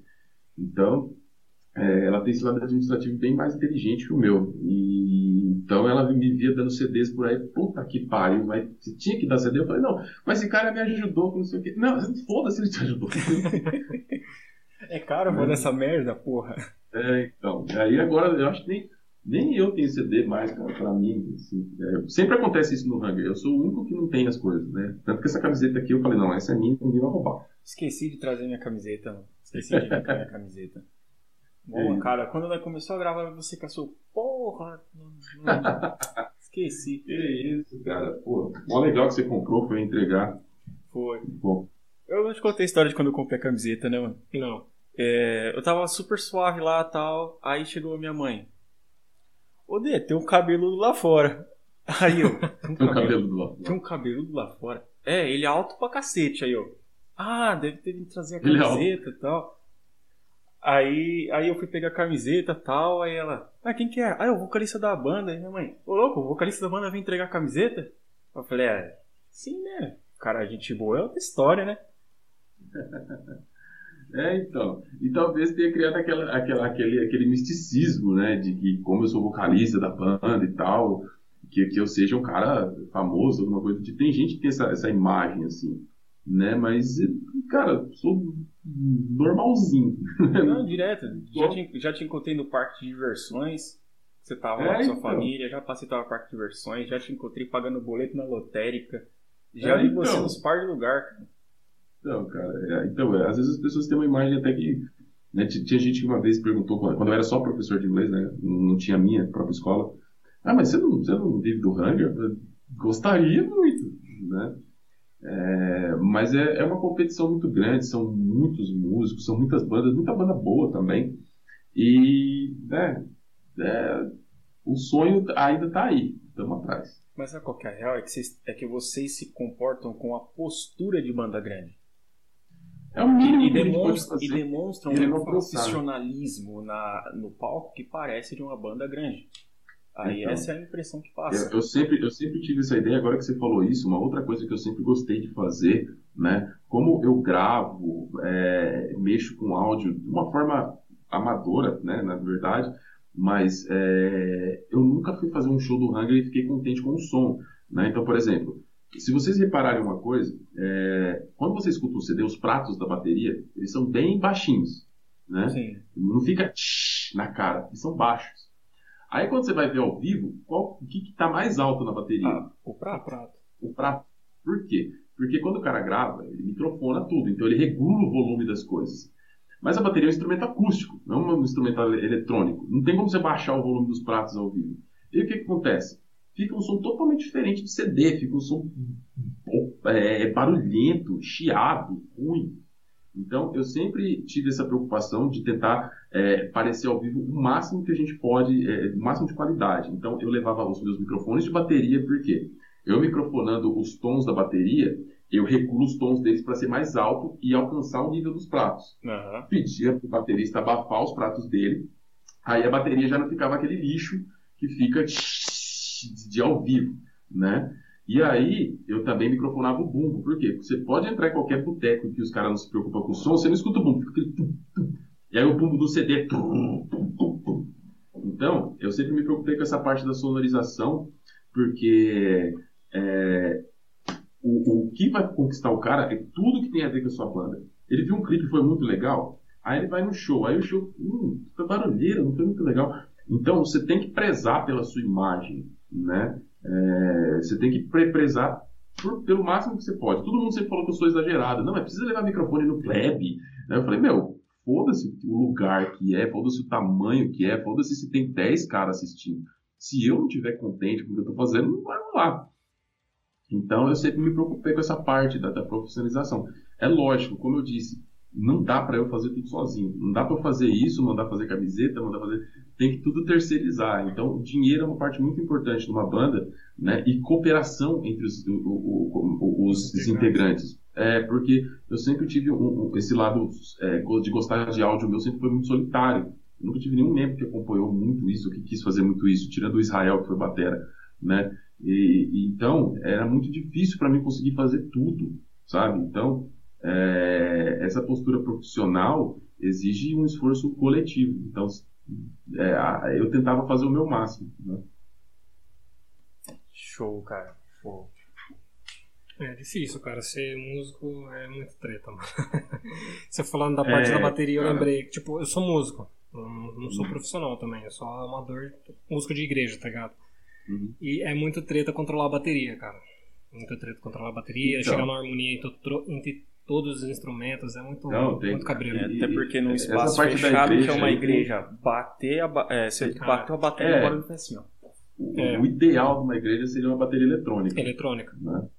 Seria uma bateria eletrônica, mas provavelmente o baterista não vai querer por conta do visual. Uhum. o visual da bateria eletrônica não é um visual bonito, né? É um visual zoado, assim. Mas ela tem o controle dos pratos, ela tem o som totalmente pronto. Sim. Então, né? Ou se é, a, a, tem uma bateria acústica que tenha uma preocupação com tudo, Sim. né? Como assim, abafar os pratos, microfonar a bateria, Colocar o baterista, aquário, o baterista vai ter que pegar mais leve para ajudar os outros instrumentos a serem ouvidos né? E aí tem a acústica de igreja, que geralmente igreja não tem acústica, não. igreja geralmente é um galpãozão, né? E aí tinha que comprar uma, uma, um negócio de acrílico para ajudar. Então, uhum. tem, cara, tem tanta variante em áudio que assim dá para passar horas discutindo isso. Mas tem que ter uma parte de preocupação do, do, do próprio baterista também, né? Cara, eu, acho, eu sempre achei o baterista assim o cara que só se fodia, mano. Porque simplesmente acaba o show, o guitarrista pega duas minas, o. geral sai pegando, sai pegando mina, o cara, ou foda-se. E o baterista tá lá desmontando a, bateria. da bateria. É, cara, é um trampo grato, mas assim, eu falo por mim porque eu, eu, eu, uso bastante coisa ao vivo, né? Então eu microfonava as baterias, é, é então eu também ficava até um pouco tarde porque eu levava um, um caminhão de, de, equipamento pro show. Então, é, para mim também sempre foi muito trabalhoso, mas eu, eu acho que pro batera assim, realmente é um, é um negócio chato, assim, né, cara? É, porque é um, é um instrumento completamente complexo em tudo, né, meu? Primeiro, você deixar sua mãe comprar uma bateria para você, a sua mãe tem que te amar muito, cara. Porque... É. Você vai fazer barulho. É, exatamente. Mas eu também acho que a bateria é um instrumento, um dos instrumentos mais fáceis de, de você fazer uma, uma criança se interessar por música, porque é um instrumento muito óbvio, né? Você bateu, sai som e tudo mais. E é muito fácil de você, em um dia, já fazer algo parecido com uma música.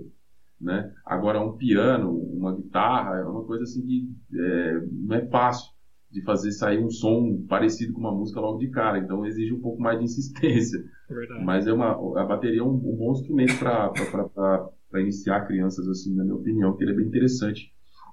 Mas tem que ter pais que amam muito. A minha mãe já encheu meu saco com a guitarra, imagina o que ela faria com a bateria. Me matava. Cara, é...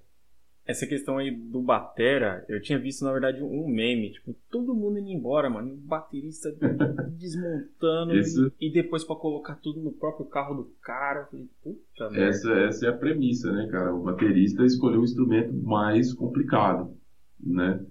E, e assim, é o amor pela música que faz o cara ter, ter, ter, ter essa, essa paciência ainda de, de montar tudo. Né? Mas hoje em dia, né, se você com essa profissionalização maior da música, é mais fácil você encontrar roads, né, os roads, para te ajudar. Então, aí, sei lá, às vezes um, um, amigo seu pode te ajudar nessa, ou talvez se você tiver um show que está ganhando um cachê legal, você pode te levar um, um road junto com você, né? Acho que hoje em dia está um pouco mais né? fácil. É. Mas quando você está começando mesmo underground, underground tem coisa, você tem que montar e desmontar sozinho. Cara, a bateria sempre foi um instrumento que eu, eu paguei um pau, principalmente por causa do Joe Jordison, né? O, é, então, pra mim, véio, como eu disse e... pra você, quando eu, quando eu vi ele é, ali, eu falei, cara, essa banda tem um negócio aí embaçado, né? Então, o, é incrível, eu achava a velocidade que ele tocava com a pedaleira dupla, né? Eu achava aquilo então. insano naquelas Ah, todas as músicas, né? Ele, Ele, ele- tava. e, e o Joey Jordison ele tem uma, uma coisa difícil de se ter como baterista, característica. Né? Como assim? Na voz é fácil você ter uma característica, porque voz é um instrumento orgânico. Né? Então, cada um tem a sua mesmo. Né? Então, é, se você escutar o James Hetfield cantando, você sabe que é ele. Se escutar o Ozzy cantando, você sabe que é o Sabe Ozzy. que é. Se escutar o Joey Ramone cantando, você sabe que é o Joey Ramone. Agora, baterista, é muito difícil você saber quem que é que está tocando se não tiver uma música junto. O Joey Jordison conseguiu essa característica, né? Esse tanto o timbre quanto a pegada dele são é, assim é, e é, são super fáceis de reconhecer. Tem um vídeo dele tocando com Metallica e ele não tocou igual o Metallica, ele colocou a cara dele e dá para você perceber que ele tem as características dele. E isso com um instrumento como a bateria é extremamente difícil, né? Então é realmente um cara que entrou para a história. O nome dele está escrito para todo sempre. Com certeza. A bateria é algo, é algo muito mecânico, né? Diferente da guitarra. Tipo, ah, eu consigo, eu consigo identificar quando é o Kerry King tocando, por exemplo. Se o Kerry É, tá então. tocando, se- eu peguei a afinação, não o Kerry King em si, mas o Slayer, eu identifico que é música do Slayer. Escutei uma É. afinação, ah, é Slayer. Agora, O tipo, Slayer- a, a bateria não tem como você fazer o, isso. O, o Slayer tem essa, essa característica, né? A guitarra tem escalas de guitarra, né? Tem algumas coisas que podem fazer o timbre de guitarra, tem, tem, tem muito mais coisas, muito mais variáveis que podem fazer você se tornar único na guitarra. Tem muito mais opção de você deixar o seu som único. A bateria é muito, é, é muito difícil, né? Somente a sua técnica mesmo. É lógico, na parte de timbre tem como você mudar muita coisa na bateria, mas na parte de pegada é, realmente é muito difícil você encontrar uns caras com uma pegada assim que você escuta e sabe a quem que é, né? O, o Joey Jordison conseguiu. Ele realmente tem uma característica totalmente dele. O cara era sensacional. Que descanse no poder, né? É, exatamente. O cara era sensacional.